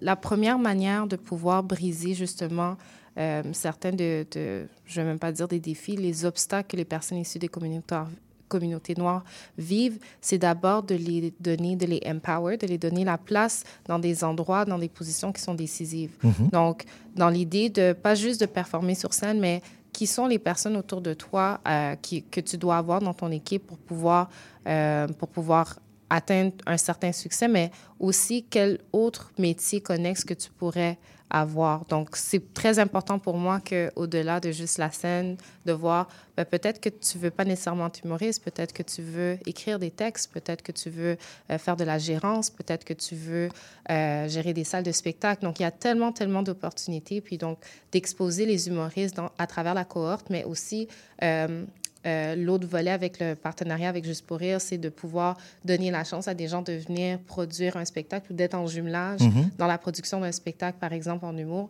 C'est important, je pense. C'est le début. C'est comme ça qu'on ouvre des portes. Parce que justement, là, peut-être qu'on va s'attarder un peu plus là-dessus, parce qu'on a parlé de ça très rapidement. On a parlé avec Juste pour rire, mais il y a l'École nationale d'humour derrière.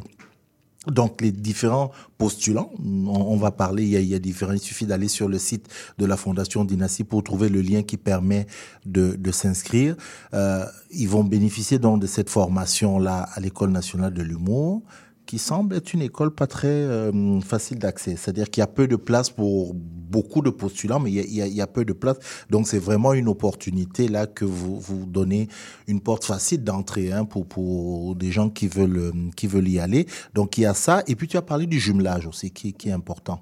Oui, dans le fond, pour le micro-programme, euh, c'est sûr et certain que la Fondation reste euh, un- une référence. Donc, on veut être capable de faciliter euh, ces ponts-là entre les institutions et la communauté qu'on dessert. Et on a, c'est sûr que pour être capable d'atteindre un certain niveau de, qualité au niveau de- des programmes qu'on peut développer, il faut s'associer avec des institutions qui sont les plus expertes, euh, qui s'y connaissent le mieux. Mhm. Donc, je pense que c'était un très beau partenariat de le faire avec l'École nationale de l'humour qui, justement, oui, ont des programmes. Je pense que, euh, il y a- oui, c'est contingenté, mais contingenté aussi à cause de la capacité de ce qu'ils peuvent offrir.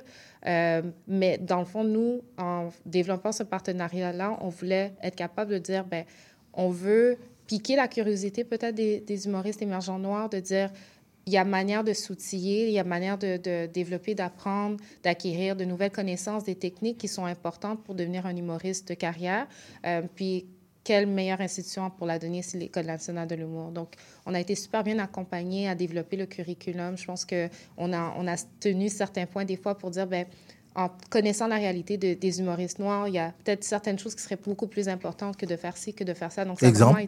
euh, je dirais, par exemple, de connaître l'industrie de l'humour. Je pense que c'était de passer directement juste à l'art pour nous, c'était ça devenait un peu euh, ça ne ça mettait pas nécessairement en contexte euh, le, le, travail d'humoriste et aussi de donner peut-être euh, d'ouvrir peut-être les idées par rapport à ce qui est important, à savoir comment gérer ses finances, euh, connaître l'industrie de l'humour. Donc, je ne veux pas trop euh, vendre euh, qu'est-ce qu'on va apprendre, mais Mhm. il y avait des points importants pour nous qu'on pensait que c'était nécessaire, nécessaire. impératif que les gens, que, les, que la cohorte puisse Mhm. développer. Et il, est, je, je- Patrick Rosson est parti du moins.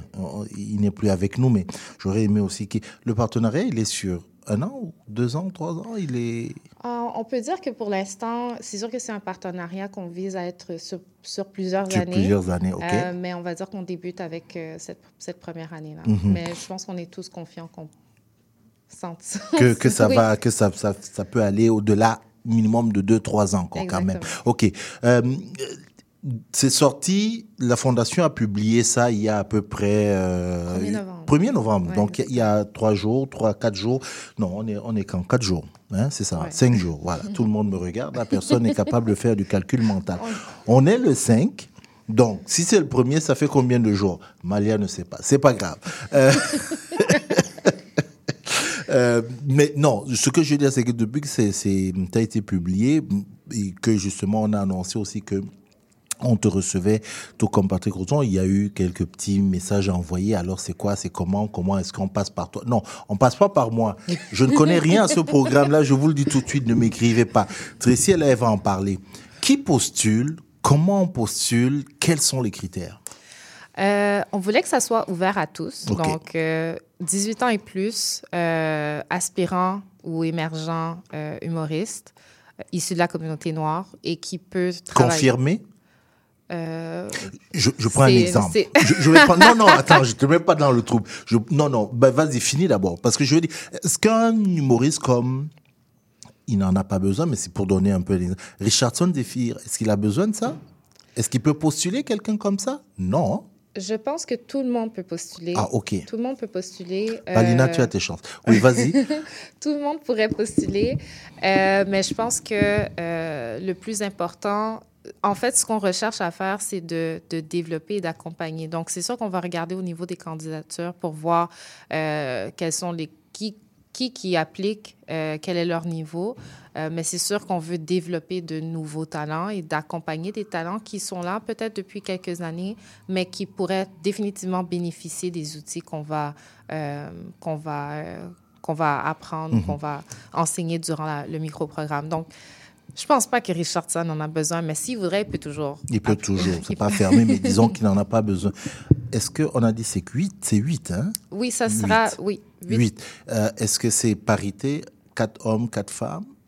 Ça va dépendre des candidatures. C'est sûr qu'on on recherche vraiment à avoir une, une certaine parité, puis d'aller. euh, euh, donc, le, le pro- micro-programme est ou- ouvert aussi aux personnes qui performent en anglais, euh, qui parlent en Ok, anglais. français, anglais, voilà, ça c'est ok. Euh, la seule chose, c'est qu'il faut travailler, être résident, euh, être en mesure de travailler. Puis ça, c'est vraiment des questions euh, administratives. Mhm.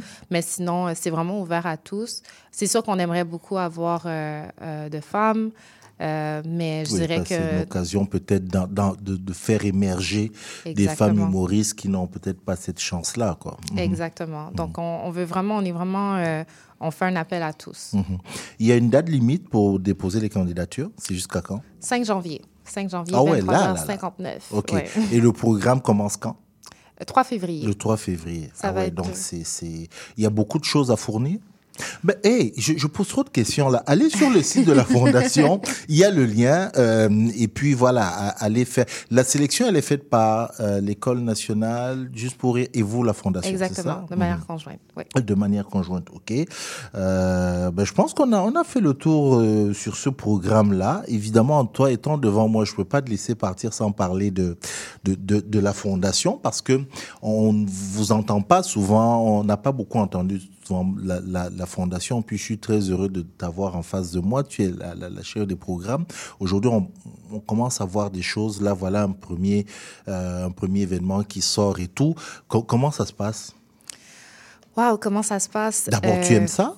J'adore. Voilà, non, non, mais que- disons, tu, tu es nouvelle, tu es la nouvelle chef des programmes, il faut, en- il faut en parler. Parce que quand on dit Fondation Dynastie, on a souvent parlé du gala, mais de plus en plus, on voit la, la fondation. Je sais qu'il y a eu le, le, le sommet euh, de la fondation l'année dernière. Exactement. C'était en ouais, 2022. Ouais, 2022, c'est ça. Et puis là, il y a ça. Donc, tu aimes ça? Oui, j'adore ça. C'est Mhm. sûr que euh, je pense que ça, se passe super bien, la première des choses. Euh, la Fondation prend beaucoup d'ampleur. Euh, donc, je, je, je, je peux fermement dire que j'étais la première employée, puis on est presque sept, puis ça, continue de, grandir. Le focus était beaucoup sur l'événement annuel, le Gala Dynastie, mais là, maintenant, on a la chance de pouvoir développer des programmes, développer des événements à l'extérieur du gala, toujours dans le but euh, de soutenir puis de vraiment accompagner la, notre, notre communauté qu'on dessert dans le milieu de la culture. Donc, euh, je trouve que c'est vraiment excitant de pouvoir faire toutes ces initiatives-là, euh, puis de... Ça, ça me tient vraiment à cœur. Mhm. Puis je vois le, le- parce que là on a parlé des humoristes, mais je vois aussi euh, quand j'ai dit c'est ceux qui sont sur la scène. Puis je, je reviens vraiment là-dessus, les professionnels aussi euh, qui sont dans l'industrie, c'est aussi quelque chose euh, sur lequel vous travaillez quand même pas mal. Je veux que tu, tu dises quelques mots là-dessus, parce que quand on parle à la fondation, on a toujours parlé des artistes, des artisans, mais on parle peu des professionnels. Oui, puis pourtant, ça fait partie de notre mission. Mais puis je pense que c'est une des raisons pourquoi on pousse beaucoup sur le côté professionnel. Euh, je ne vais pas trop m'avancer sur euh, le jumelage, simplement parce qu'on est encore en, train de développer l'idée. Mais je peux faire un parallèle avec un événement, je donne un petit scoop, mais un événement qui vient à la fin du mois où est-ce qu'on on, toujours on parle de perspective d'emploi, on parle de professionnalisation dans le milieu, euh, dans le milieu créatif qui va se faire en partenariat avec une organisation qui s'appelle Desta. Donc, notre but vraiment cette année, c'est dans tous les niveaux euh, et surtout dans les endroits ou dans les, je dirais dans les emplois ou dans les milieux qui sont un peu moins parlés. Donc, on parle beaucoup de musique, souvent on parle beaucoup euh, de médias, on aime beaucoup les médias, mais il y a d'autres métiers aussi dont on ne parle pas assez, qu'on aimerait mettre de l'avant à travers nos initiatives. Donc, il y a beaucoup de choses vraiment euh, excitantes qui s'en viennent pour la Fondation euh, dans les mois prochains. Vous a- on va vous annoncer ça euh, dans quelques mois. Dans quelques mois. Ouais. D'accord, pas de problème. Évi- Évidemment, il y a euh, l'événement euh, annuel qu'on Oui. connaît, qui est un peu la vitrine, euh, qui lui, c'est dans, dans quelques temps aussi. On a encore le temps. Inscrivez-vous d'abord Ouais. pour le mot, et puis on, on aura, on aura le temps d'en reparler. Tu reviendras nous parler de, de cet événement-là. Donc, je rappelle encore, vous avez jusqu'au euh, 5 janvier. 5 janvier. Voilà, le programme, il commence le, le 3 février. On a besoin de 8 huit personnes, huit humoristes. Exactement. S'il ne tenait qu'à moi, je dirais quatre hommes, quatre femmes. Parité Ouais. égale. C'est mon souhait. C'est mon, c'est mon souhait. Ouais. Voilà. Ouais. Bon, non binaire. Voilà. Oui, on, ra- oui. on rajoute aussi. Là, ça change la donne. Ah, voilà. Bref, on veut tout le monde. Hein? Euh, Venez. Il fallait bien qu'on mette quelque chose à qui allait me mettre dans, Dans l'embarras dans le trouble un peu, parce que je suis allé vite. OK. Et puis, donc, le site internet, Fondation Dynastie. euh, point Point com. Point com, je dois Oui. connaître ça par cœur quand même, Cyril. Oui. Un minimum. un minimum. Fondationdynastie.com. Allez-y, inscrivez-vous. Et puis, euh, voilà, vraiment à, à tous les amis euh, humoristes, mais aussi, voilà, d'autres métiers. Allez-y, vraiment. euh, Et puis, j'ai aimé, c'est pas juste un seul qui va être retenu. C'est euh, les sept autres, comme disait aussi euh, Patrick euh, Roson, ont la chance bah, de pouvoir faire, voilà, pourquoi pas, autre chose, de continuer en fait. hein Définitivement. de, de continuer dans, dans le métier. Merci beaucoup Tracy d'être venue nous, nous Merci parler. Puis on prend le rendez-vous pour bientôt pour que tu viennes nous parler de, de la suite des choses. Hein? Avec plaisir. Ah, voilà, c'est ça. On fait notre pause musicale et puis après, euh, qu'est-ce qu'on fait après? Je sais pas. On, déjà, faisons la pause.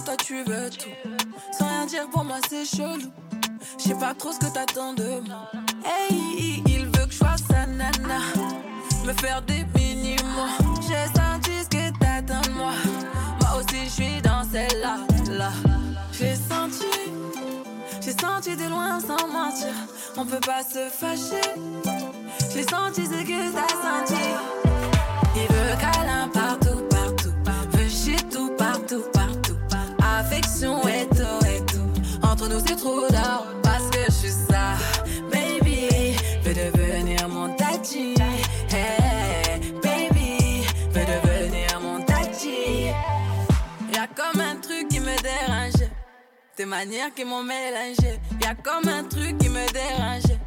De tout ça, j'ai pas l'habitude. Avec moi, tu veux te balader. Mais je sais que t'as trop kiffé. C'est pas facile, mais faut pas lâcher. Il faut que tu parles. J'ai senti, j'ai senti de loin sans mentir. On peut pas se fâcher. J'ai senti ce que t'as senti. Il veut câlin partout.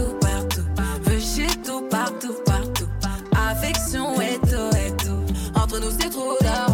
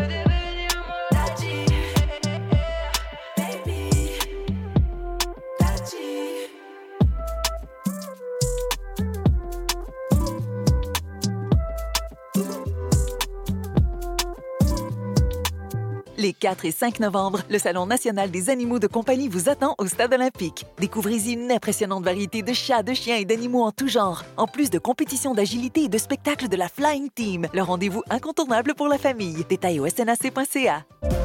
Salut, c'est Laurie Vachon. Dans Attache Tatoon, tu vas découvrir les artistes d'aujourd'hui et de demain. Une heure de musique, une heure de découverte? C'est dans Attache Tatoon, jeudi de 13h à 14h et en rediffusion le mardi à 15h.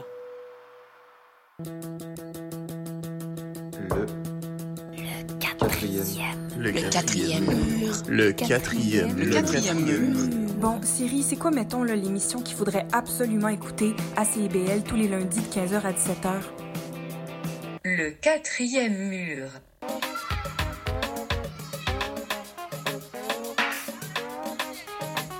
Néo Québec, dimanche de 13h à 15h. C'est rafraîchissant.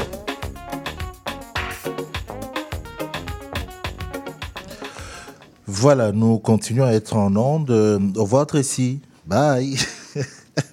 Tracy, on lui dit au revoir et on reçoit. euh, alors, euh, je, je vais dire quelque chose. C'est Blaine, Blaine Haley, mais qu'on connaît aussi sous le nom de Blaine Hale. J'ai bien prononcé Oui, exact. Voilà, c'est bien prononcé. C'est l'autre clin d'œil de, de, de l'émission aujourd'hui parce que pourquoi est-ce qu'on reçoit Blaine? Blaine parce que Blaine est étudiante à l'université McGill et a obtenu euh, une bourse de TELUS. Voilà. Euh, c'est quoi? C'est une bourse pour ses études, on pourrait se dire, parce qu'elle est en train de faire de la recherche euh, et tout. Non, c'est surtout que c'est une bourse que le groupe TELUS a mis en place pour accompagner des étudiants. Alors, on dit, ouais, des étudiants qui ont quelques difficultés financières. On sait que l'école est difficile, l'école coûte cher et tout, mais c'est aussi surtout par rapport à une implication que certains étudiants qui se démarquent par leur implication et c'est le cas de, de, de Blaine. Est-ce que quand j'ai présenté ça comme ça, est-ce que j'ai bien présenté les choses? Oui, exactement. Donc, euh, la bourse, c'est particulièrement pour les euh, étudiants qui ont un impact social dans leur communauté Mhm. euh, significante, en fait. Et moi, particulièrement, mon, mon impact que je pense que qui m'a autorisé à avoir cette bourse, c'est euh, le travail que je fais avec École sans police. Mhm. Donc, euh, École sans police, c'est une organisation ici à Montréal qui lutte contre euh, l'implication des, des policiers dans les écoles racisées, spécifiquement dans Montréal-Nord. Donc, la police a récemment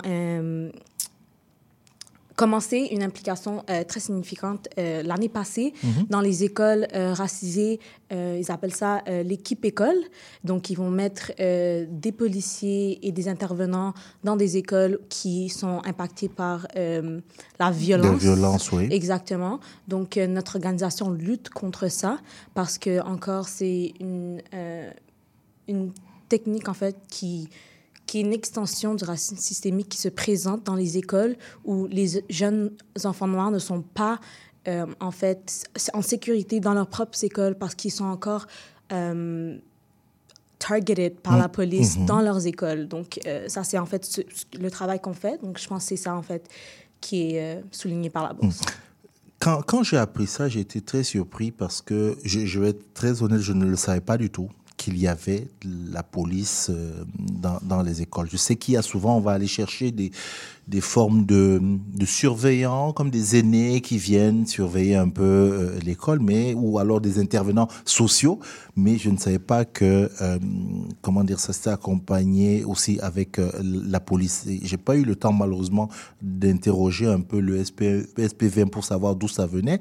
Mais je ne sais pas si vous de votre côté, l'organisation, est-ce que vous avez discuté avec eux? Pourquoi la police? Euh, Et justifie ça comment? Oui, absolument. Donc, il le justifie parce qu'il il parle souvent de la montée euh, des crimes violents euh, avec euh, surtout des armes, des armes à feu. Mhm. Et il y avait aussi cette, je peux dire, cette campagne de peur euh, parmi les médias aussi qui, qui définit les, les régions affectées par le racisme systémique en tant que des régions dangereuses ou avec des mots qui sont vraiment négativement connotés. Hmm. Donc, en fait, pour eux, la présence de la police est nécessaire euh, Pour dissuader contrer. Et- Ou- Ouais, non, non, allez, pour vous, contrer, vous préférez contrer, ouais. Pour Mhm. contrer. Mais en fait, nous, notre campagne, en fait, c'est de dire que le problème n'est pas parce qu'il n'y a pas assez de police, mais le problème, c'est qu'il n'y a pas assez d'investissement Hmm. dans les, euh, les réseaux sociaux, pas les réseaux, mais en fait, les réseaux euh, d'aide sociaux Mhm. qui, qui ont accès euh, à ces jeunes-là. Donc, euh, pour nous, on appelle pour un définancement de la police et pour un, transfert de fonds euh, de la police envers des activités qui peuvent aider les jeunes à, ben, à marcher sur le bon chemin, de l'éducation et tout ce qui peut les aider dans leur, euh, la formation de leur vie. Que- Quel est le nom de l'or- de École sans police. Ah, c'est ça, vous avez dit Exactement. école, école sans police. Euh, c'est à peu près combien? Elle existe depuis combien de temps à peu près? En fait, avant, on était un sous-comité euh, de Defund Montreal. Ok. Puis ensuite, en ce moment, on, on travaille indépendamment et on est environ, le comité est environ cinq personnes. Donc, c'est une petite équipe, mais euh, on, on, on, on travaille, on essaye. bah, Qui doit être très Euh, efficace parce que si dans ce- cette petite équipe de cinq, Mhm. euh, euh, les, les, les jurys ou autres, je ne sais pas comment, qui c'est exactement, mais ce groupe TELUS, vous avez eu cette bourse-là, c'est parce que vous avez, voilà, vous vous êtes fait remarquer. Un, par la mission que vous avez, puis euh, de deux, peut-être en tant que personne. Comment, comment elle vous reçoit cette police que vous ne voulez pas voir dans les écoles? Euh, donc, nous reçoit dans quel sens? Dans le sens de comment elle vous a vu quand vous vous dites non, eux ils sont là. Est-ce que vous vous parlez? Euh, en fait, ce qu'on a, on a fait l'année passée, c'était une conférence de presse euh, dans laquelle moi j'ai participé. Euh, c'est un appel aux médias de dénoncer cette campagne pour mettre des, des policiers dans les écoles. Euh, on a encore, nous, on n'a pas encore collaboré avec la police, on ne communique pas avec la police. Euh, ce n'est juste pas le chemin qu'on a décidé de prendre. Il y a d'autres organisations et d'autres euh, organisations communautaires, en fait, qui ont décidé de prendre le chemin de la collaboration avec la police et euh, d'inviter les policiers dans leur communauté et d'avoir des forums, des discussions avec eux. Et notre organisation, simplement, c'est pas juste, le- c'est pas le chemin qu'on a pris. Et nous, en fait, on lutte contre cette campagne euh, de l'extérieur. Donc, en mobilisant la communauté, euh, les parents, les étudiants dans les écoles affectées par ce racisme Mhm. systémique. Oui, parce que vous, vous mettez ça plus, non pas. Vous, vous le voyez plus comme, vous avez dit tantôt, comme une extension du racisme systémique, non pas nécessairement comme une mission de contrer la violence. Ça. Exactement, Mhm. exactement. Donc, c'est pour moi, c'était, euh, je le vois vraiment comme à la surface, c'est ça. On dirait que c'est. Et euh, les gens qui accueillent ça, en fait, poussent pour plus de police dans les écoles parce qu'en fait, c'est ça.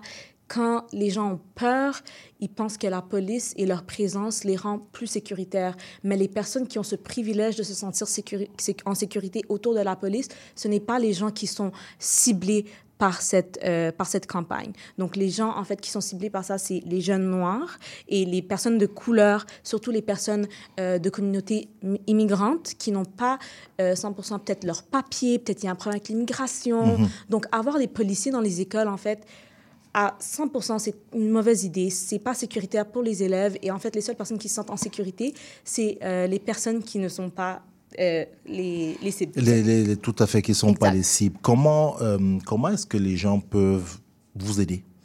Absolument. Donc, euh, nous, on est une organisation qui marche avec des bénévoles. Donc, nous, on a une page Instagram, donc ça s'appelle École sans police. Et les gens qui peuvent aider peuvent aussi nous, nous suivre sur les réseaux. On a plein d'événements qu'on est en train euh, D'organiser. en ce Mhm. moment. L'année passée, on avait un town hall sur le racisme dans le dans le euh, quartier de NDG. Il y a plein de gens qui sont venus nous supporter, parler des problèmes dans leur communauté et tout.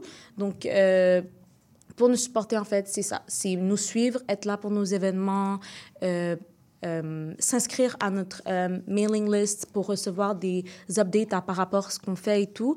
Donc, juste être là, nous supporter et venir en grand nombre, en fait. Ça, c'est... ça nous aide. De- pour terminer, est-ce que c'est juste à Montréal-Nord ou il y a d'autres quartiers où il y a cette... ce- Donc, ce- ici à équipe école, équipe école, spécifiquement, le projet, il est, euh, il est passé à travers la SPVM. Mhm. Donc, dans les quartiers autour, on ne sait pas trop l'implication, mais on sait que c'est vraiment à Montréal et c'est spécifiquement dans les, par les mots utilisés par la SPVM. Ils disent que c'est contre les écoles qui subissent la violence à cause des, des armes à feu. Donc, euh, dans ce langage-là, on comprend, les personnes qui travaillent dans ce domaine-là, comme moi, on comprend que ce langage, il est codé et on comprend très bien quelles écoles sont affectées par ce... Par ce Vous, vous êtes la seule à McGill euh, qui fait partie de l'organisation? Euh, on, a, on a un, autre membre de, de École sans police qui est à McGill, mais moi, je suis en droit. Donc, oui, je suis, je suis la seule étudiante en droit à McGill qui fait partie de cette organisation. Je rappelle que vous faites aussi partie de l'association des étudiants noirs de McGill. hein. Exactement. C'est qui fait, qui fait beaucoup de choses quand même, euh, que ce soit sur le plan des études, mais aussi en termes de, d'implication. Absolument. C'est ça. Et le prochain événement, c'est quand que vous faites? Euh, donc, on n'a pas encore toutes les dates et toutes les euh, spécificités en, en main en ce moment, mais euh, sur nos réseaux, on va 100% annoncer quand ça va être prêt. Donc, cette année, elle a l'air euh, d'être très, très bien. Donc, moi, j'ai hâte de voir où on va aller et Mhm. j'espère que tout le monde aussi. Euh, nous, on vous suit de toute façon. À partir de maintenant, nous, on vous suit. Puis, euh, voilà, si vous avez obtenu cette, euh, voilà, cette bourse-là, c'est comme je le disais, parce que vous, faites un travail euh, à côté de vos études pour euh, un travail social beaucoup plus important aussi euh, à côté de, de vos études. Et puis, c'est pour ça que on, on, vous salue, donc notamment à travers cette bourse euh, du groupe TELUS. On mettra le lien sur, le, sur, sur nos, nos, nos réseaux euh, par rapport à cette bourse, entre autres choses, mais aussi, comme on a dit, École sans police. Blaine vous a expliqué, allez sur leur page Instagram pour suivre ce qu'ils font. Merci beaucoup d'être venu nous en parler. Merci de Et puis, accueilli. je vais aussi le dire publiquement, merci d'être resté en studio avec nous. Tout, ça fait un moment que vous êtes avec nous. Merci beaucoup. Merci, merci. Voilà. Je rappelle encore École sans police Montréal. Euh, allez sur Instagram et vous trouverez ça. On a juste la transition et puis on va écouter notre euh, Malia national nous parler de. Bah, ça, ça va faire une belle transition parce qu'on parle d'émotion. Euh, L'émotion dont veut nous parler Malia. Euh, Léo, va- vas-y, fais-nous. Fais-nous...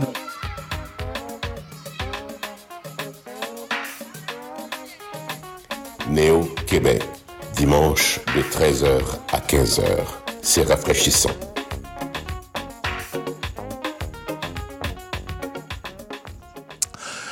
Oui, elle est en ordre. Juste le temps de fixer son casque. Bonjour Malia.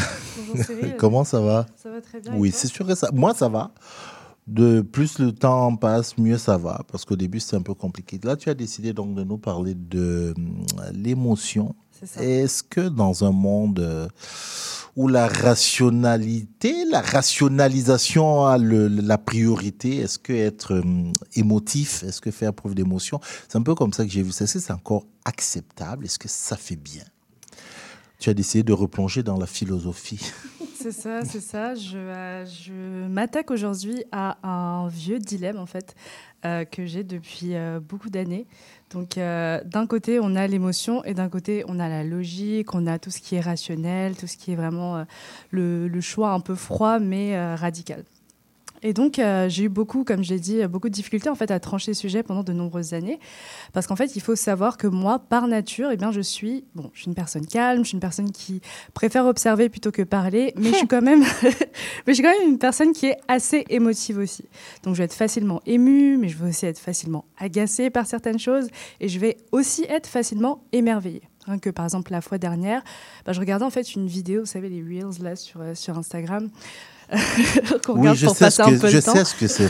Je sais. un reels, savez-vous Oui. ce que c'est? Oui, je sais. et donc j'en regardais un et euh, c'était sur la création en fait, la fabrication des disques vinyles. Et euh, bon, je ne saurais vraiment pas vous décrire comment c'est parce que c'est, je vous invite à regarder parce que c'est, vraiment, moi, ça m'a, ça m'a émerveillé comme je l'ai dit et je me suis dit, waouh, alors c'est comme ça qu'ils arrivent à mettre de la musique sur une plaque tournante noire. Amazing. Et c'est peut-être naïf de ma part, mais c'est vraiment quelque chose que j'aime euh, en moi, en fait, que c'est vraiment une, qualité, je vois ça comme une qualité. C'est une candeur, en fait, émotionnelle que je ne veux perdre pour rien au monde. Que ce soit pour les moments de joie ou d'émerveillement comme celui-ci, ou comme dans les moments de peine ou de drame humanitaire comme ce qu'on voit en ce moment euh, dans la guerre entre la Palestine et Israël. Et, c'est d'ailleurs euh, ce que euh, grande écrivaine américaine, Toni Morrison, disait. Euh, je la cite euh, ici, ce ne sont pas mes mots. J'aimerais bien, mais ce ne sont pas mes mots. Euh, la souffrance humaine est toujours choquante et je tiens à être choquée. Je ne vais jamais être immunisée. Je, veux être, je vais être surprise et choquée à chaque fois. Donc vraiment, c'est les émotions qui ont toujours été, d'une manière ou d'une autre, une boussole dans ma vie. Mais je sais qu'en grandissant, j'ai souvent entendu, et on m'a souvent dit directement, tu sais, c'est pas forcément bien de toujours s'appuyer sur ses émotions. Et puis quand on est adulte, il faut se servir de sa logique. Et là, je pointe euh, du doigt, je secoue mon index en disant ça, euh, parce que c'est la logique qui permet de ne pas foncer dans le mur et de prendre des décisions qui sont intelligentes. Et c'est un point de vue que je comprends parfaitement, en vrai, parce que effectivement, quand vient le temps de faire des choix de survie et se, bah, se reposer en fait sur sa logique, c'est beaucoup plus rapide et efficace que se laisser un peu balloter par ses émotions. Et moi, je le vois en fait dans ma pratique du journalisme, euh, où on a cette notion en fait d'objectivité où euh, on, veut en fait que cette notion soit le plus loin possible de soi-même, de sa personnalité, de ses intérêts, et donc en fait de ses sentiments tout simplement. Donc je comprends le, le caractère un peu pratico-pratique de la logique dans certaines situations. Mais là où ça coince un peu de mon côté, c'est quand on commence un peu à glorifier la logique au détriment de l'émotion. Donc on va mettre la colère, l'anxiété, la tristesse et même parfois l'euphorie dans un seul et même grand sac, puis on va jeter ce sac à la mer parce qu'on va considérer qu'il n'a pas sa place et qui va même ternir en fait un propos et il va lui enlever euh, toute son élégance, tout son sérieux et toute sa dignité. Et ce que je trouve encore plus intéressant, c'est euh, de la même façon en fait qu'on va dénigrer tout ce qui est du domaine de l'émotionnel, on va relier ce domaine-là automatiquement aux femmes. Donc c'est pour ça que pendant longtemps et même encore aujourd'hui, euh, quand une femme va exprimer ses émotions, ses besoins ou juste parler de son vécu, ben, en fait on va dire qu'elle est hystérique. On va dire qu'elle ne sait pas se contrôler, on va dire qu'elle n'est pas cohérente, et on va automatiquement voir dans ses propos quelque chose de puéril, d'agaçant, et quelque chose qui mériterait juste pas notre attention. Et c'est comme ça que, bah, petit à petit, la plupart des prises de parole féminines euh, seront d'emblée discréditées, ignorées et mises de côté. Et, et ça, en fait, euh, on, pense que ce sont juste les femmes qui en pâtissent, mais non, c'est la société au sens large qui en paie le prix fort, et à commencer par les hommes. Parce que, étant donné que les émotions ne sont qu'un truc de femme et que ce truc de femme est vu comme étant socialement indésirable, comme étant presque une anomalie, eh ben, gare aux hommes qui en auraient et qui les montreraient ces émotions, parce qu'ils vont aussitôt être la cible des pires blagues possibles, et ils vont être questionnés dans leur virilité, ils vont être questionnés dans leur, masculi- dans leur masculinité, et encore une fois, on va questionner la crédibilité de leurs propos juste parce qu'on a, on a vu qu'il y a une On petite un émotion petit quelque part. Exactement. Et donc, en fait, on est face à une sorte de payage où le seul ticket qui nous permettrait en fait de passer de l'autre côté, ce serait celui de la froideur et du pragmatisme. Et la seule façon dont on peut être reconnu, du moins de ce que je vois, la seule façon dont on peut être reconnu et respecté sur la place publique, c'est finalement en niant euh, sa sensibilité humaine pour être le plus intransigeant possible. Et d'ailleurs, bah, quand on regarde les profils auxquels on attribue souvent le titre de leader et les personnes dont on reconnaît, on- dont on respecte le pouvoir dans la société, leur impor- importance, etc., eh ben, on réalise que ce sont souvent des personnes qui sont catégoriques, qui sont fermes et qui montrent aucun sentiment, juste de la force. Et là, bon, je ne dis pas là que tout ce qui est du ressort de la logique et de la rationalité, c'est à fuir, très loin de là. Mais comme je nommais plus tôt, bah, il y a des moments dans la vie où... euh, non, oui, comme je nommais plus tôt, pardon, il y a des moments dans la vie où euh, bah, des décisions peuvent être difficiles, euh, mais absolument rationnelles et, logi- et logiques. Ah oui, pardon, désolée, je, je- je me perds, je me perds. Mais en tout cas, il y a des moments où on a besoin de la logique pour prendre des décisions qui sont rationnelles et logiques, euh, rationnelles et, et efficaces. Et c'est vrai que s'appuyer sur nos émotions, ça pourrait nous ralentir. Mais il y a, à mon sens, un danger à enlever et démoniser tout ce qui, relève, tout ce qui relèverait de l'émotion. Et ce serait même mentir que d'affirmer qu'on peut prendre de bonnes décisions en se laissant, euh, qu'on ne peut pas prendre pardon, de bonnes décisions en se laissant influencer par ses émotions. Et moi, j'irais même jusqu'à dire qu'on on ne peut pas prendre en fait de bonnes décisions si on ne s'appuie que sur ce qui nous semble logique. Parce que le risque que je vois, c'est que quand on ne s'appuie que sur la logique, bah, on en perd en fait notre capacité à être empathique envers les autres et aussi envers soi-même. Et on va euh, plus voir l'aspect sensible, euh, on va plus voir dans l'aspect sensible émotionnel que un obstacle à enjamber dans des moments critiques, alors que bah, bien souvent, euh, ce sont des informations en fait qui sont tout aussi cruciales à prendre en compte parce qu'elles nous aideront à mieux orienter justement nos décisions logiques et à éviter d'entrer dans une sorte de, spirale où on va éviter nos émotions et puis elles vont nous ronger de l'intérieur et nous ronger de l'intérieur et nous ronger de l'intérieur et puis ça va exploser euh, en, pleine, en pleine figure au moment où on s'y attendra le moins. Donc ben, mon mot de la fin, parmi tous mes bégaiements, je m'excuse encore une fois, mais ce sera en fait une exhortation à privilégier en fait un mode de comportement et d'expression qui euh, ne serait pas strictement binaire, donc pas strictement dans l'émotion ou strictement dans la rationalité froide, mais plutôt euh, saupoudrer cela d'un peu de raison quelquefois et puis d'un peu d'émotion quelquefois pour que les choix difficiles soient désormais faits avec le cœur et nous mènent à de bien meilleurs résultats. Nous sommes humains. C'est ça. C'est ce qui fait que. Je Non, non, résume c'est- ma chronique en une seule phrase, mais Nous c'est parfaitement sommes ça. des humains Oui. et un humain, c'est de l'émotion Mhm. avant la rationalisation. Donc, personnellement, moi, je te rassure, je suis émotif. Heureusement, sinon je ne serais pas humain. C'est ça. Donc, euh, dans notre monde un peu carré, 1 plus 1 égale 2, là, il faut parfois mettre euh, du petit euh, 1 plus 1 égale euh, hésitation, Deux puis tu fais virgules, 2, quelque voilà. Euh, ce qui justifie tes bégaiements, d'ailleurs. N'est-ce pas, n'est-ce pas, n'est-ce pas? Tout est lié. Merci, merci, merci Malia. Merci Malia. On, on va terminer, euh, on va terminer notre tour avec euh, Palina, mais surtout aussi l'émission parce que euh, l'association Nawal euh, est née il y a à peu près, euh, il y a à peu près un an, grosso modo. Et là, euh, tu es allé à leur, euh, tu as assisté à un événement récemment. C'est un pitch de scénariste euh, pour un incubateur, je pense, Ouais. volume. Et, et voilà, tu, tu veux nous parler de, de cette association, de, de, de ce qu'elle fait, surtout qu'elle a un, un événement bientôt. Ouais. Ma chère Palina. Oui, Euh, oui, c'est exact. J'ai euh, assisté à un événement qui était leur premier euh, programme, en fait, qui était la clôture de leur premier programme qui s'appelle le programme Volume. Puis ça a été une expérience magnifique. Avant de commencer ma chronique, puis c'est drôle que tu parles des émotions, on dirait que tout est dans tout, tu sais. Mais ça fait longtemps que je l'ai pas fait, puis en ce moment, plus qu'aujourd'hui, je trouve ça important de le rappeler, puis de se rappeler le, le- le privilège qu'on a de, de s'exprimer librement, de faire ce qu'on aime, d'avoir un pouvoir d'action quand même sur, euh, euh, sur l'impact social dans nos projets, dans nos implications. Donc, je veux prendre le temps, ça fait longtemps que je l'ai pas fait, Cyril, de faire une petite reconnaissance territoriale à travers ma chronique. tu sais. Nous, au Québec, se déroule dans les studios de CIBL, soit à Tchouchagé, sur des terres appartenant traditionnellement au peuple des Premières Nations et actuellement en territoire non cédé Kaninkahaga, aussi appelé Mohawk, qui ont longtemps servi de rassemblement et d'échange entre les nations. Les gens à la maison qui nous écoutent euh, du Canada, je vous invite à vous rendre sur différents outils en ligne pour savoir sur quel territoire vous êtes et à quel peuple des Premières Nations, Inuits ou Métis ils appartiennent.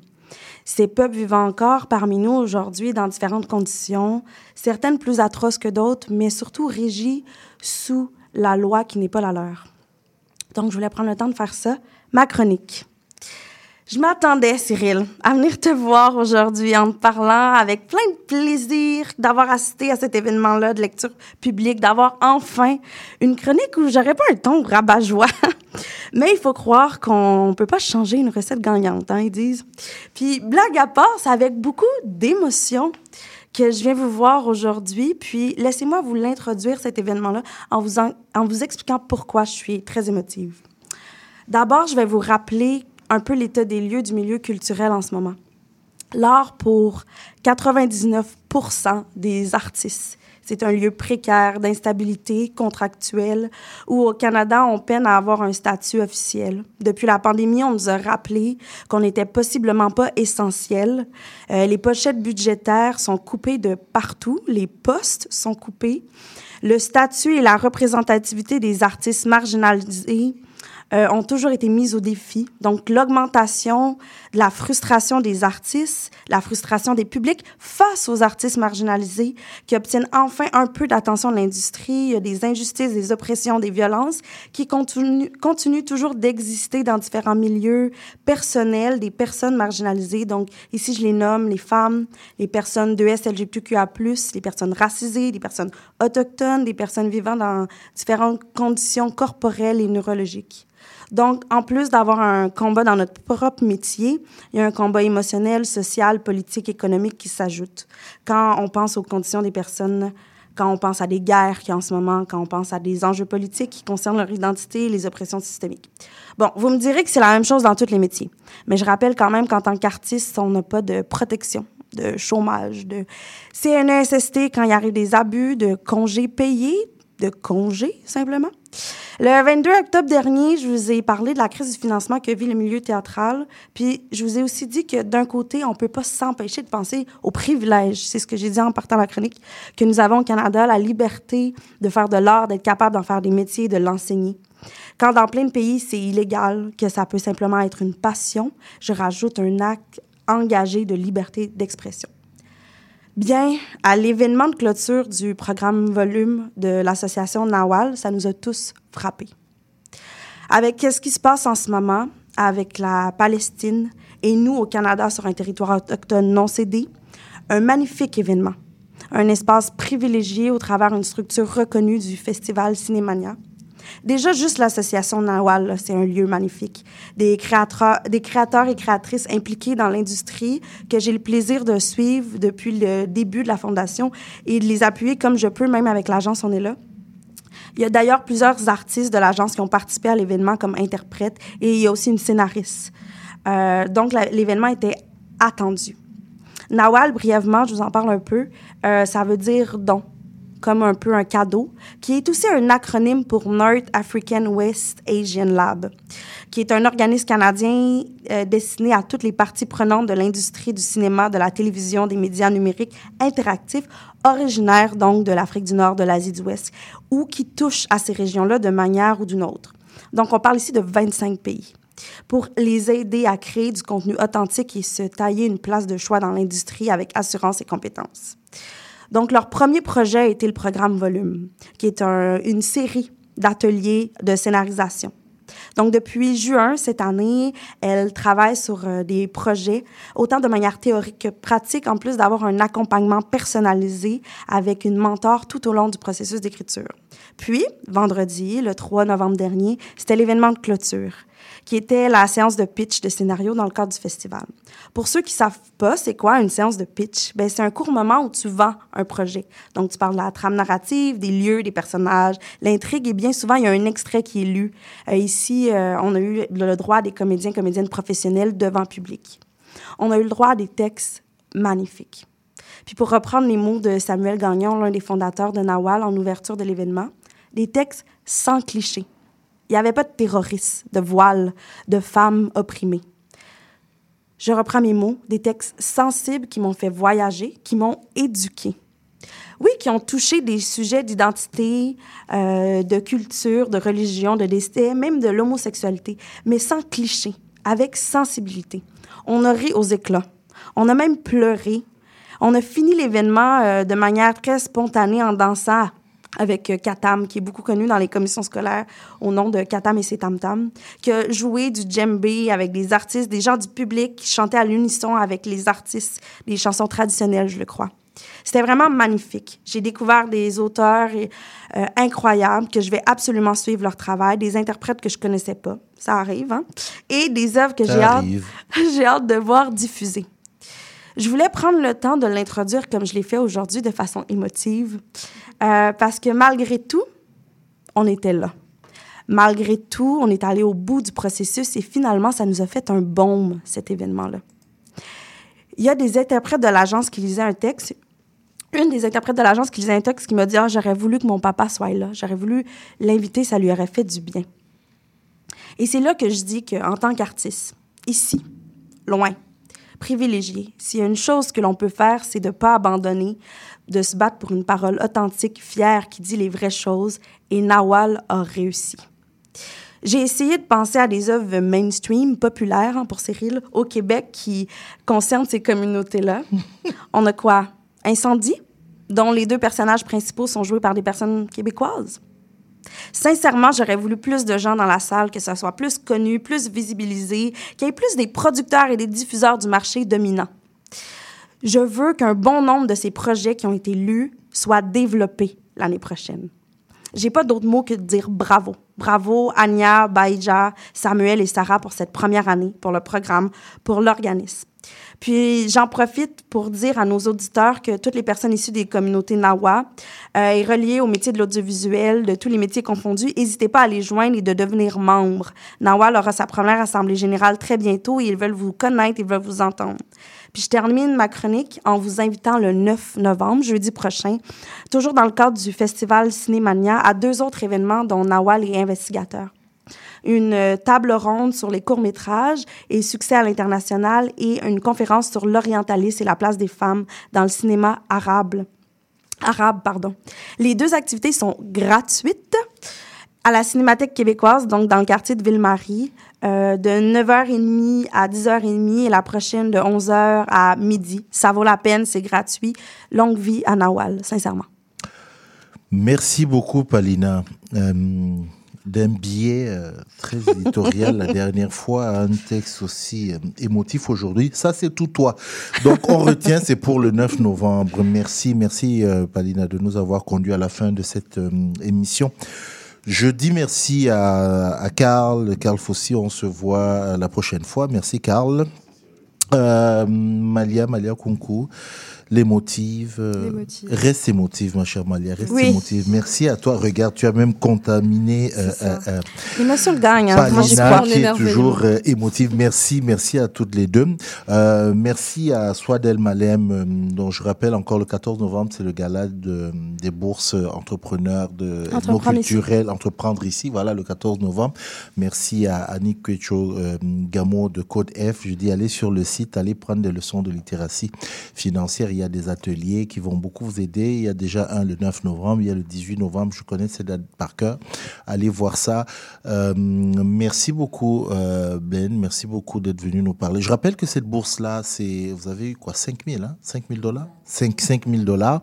Voilà pour le travail que vous faites. Et puis, je vous dis, nous, on, on vous suit maintenant. Donc, on va relayer dans la mesure du possible ce que vous faites. Et n'hésitez pas à nous parler aussi.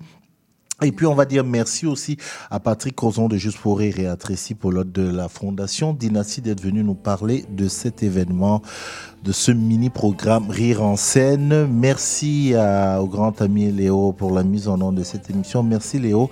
On se dit à dimanche prochain. Mon nom est Cyril Equala. Toutes nos entrevues, toute l'émission, vous le savez, vous allez sur la page de CIBL, vous trouvez l'émission entière. Quant à nos entrevues, les différentes entrevues, les différentes chroniques, vous le savez, sur nos réseaux sociaux, tout est à votre disposition. Prenez soin de vous et on se dit à bientôt. Hey, tu vas à la disque? Bye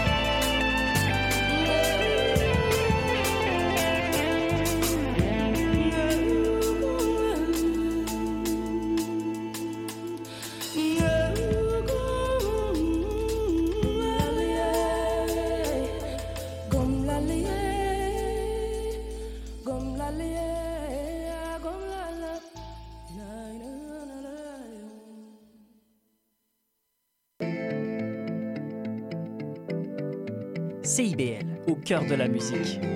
On dit que le temps guérit toutes les blessures et celles que j'ai subies sont dignes d'une brûlure. Auteur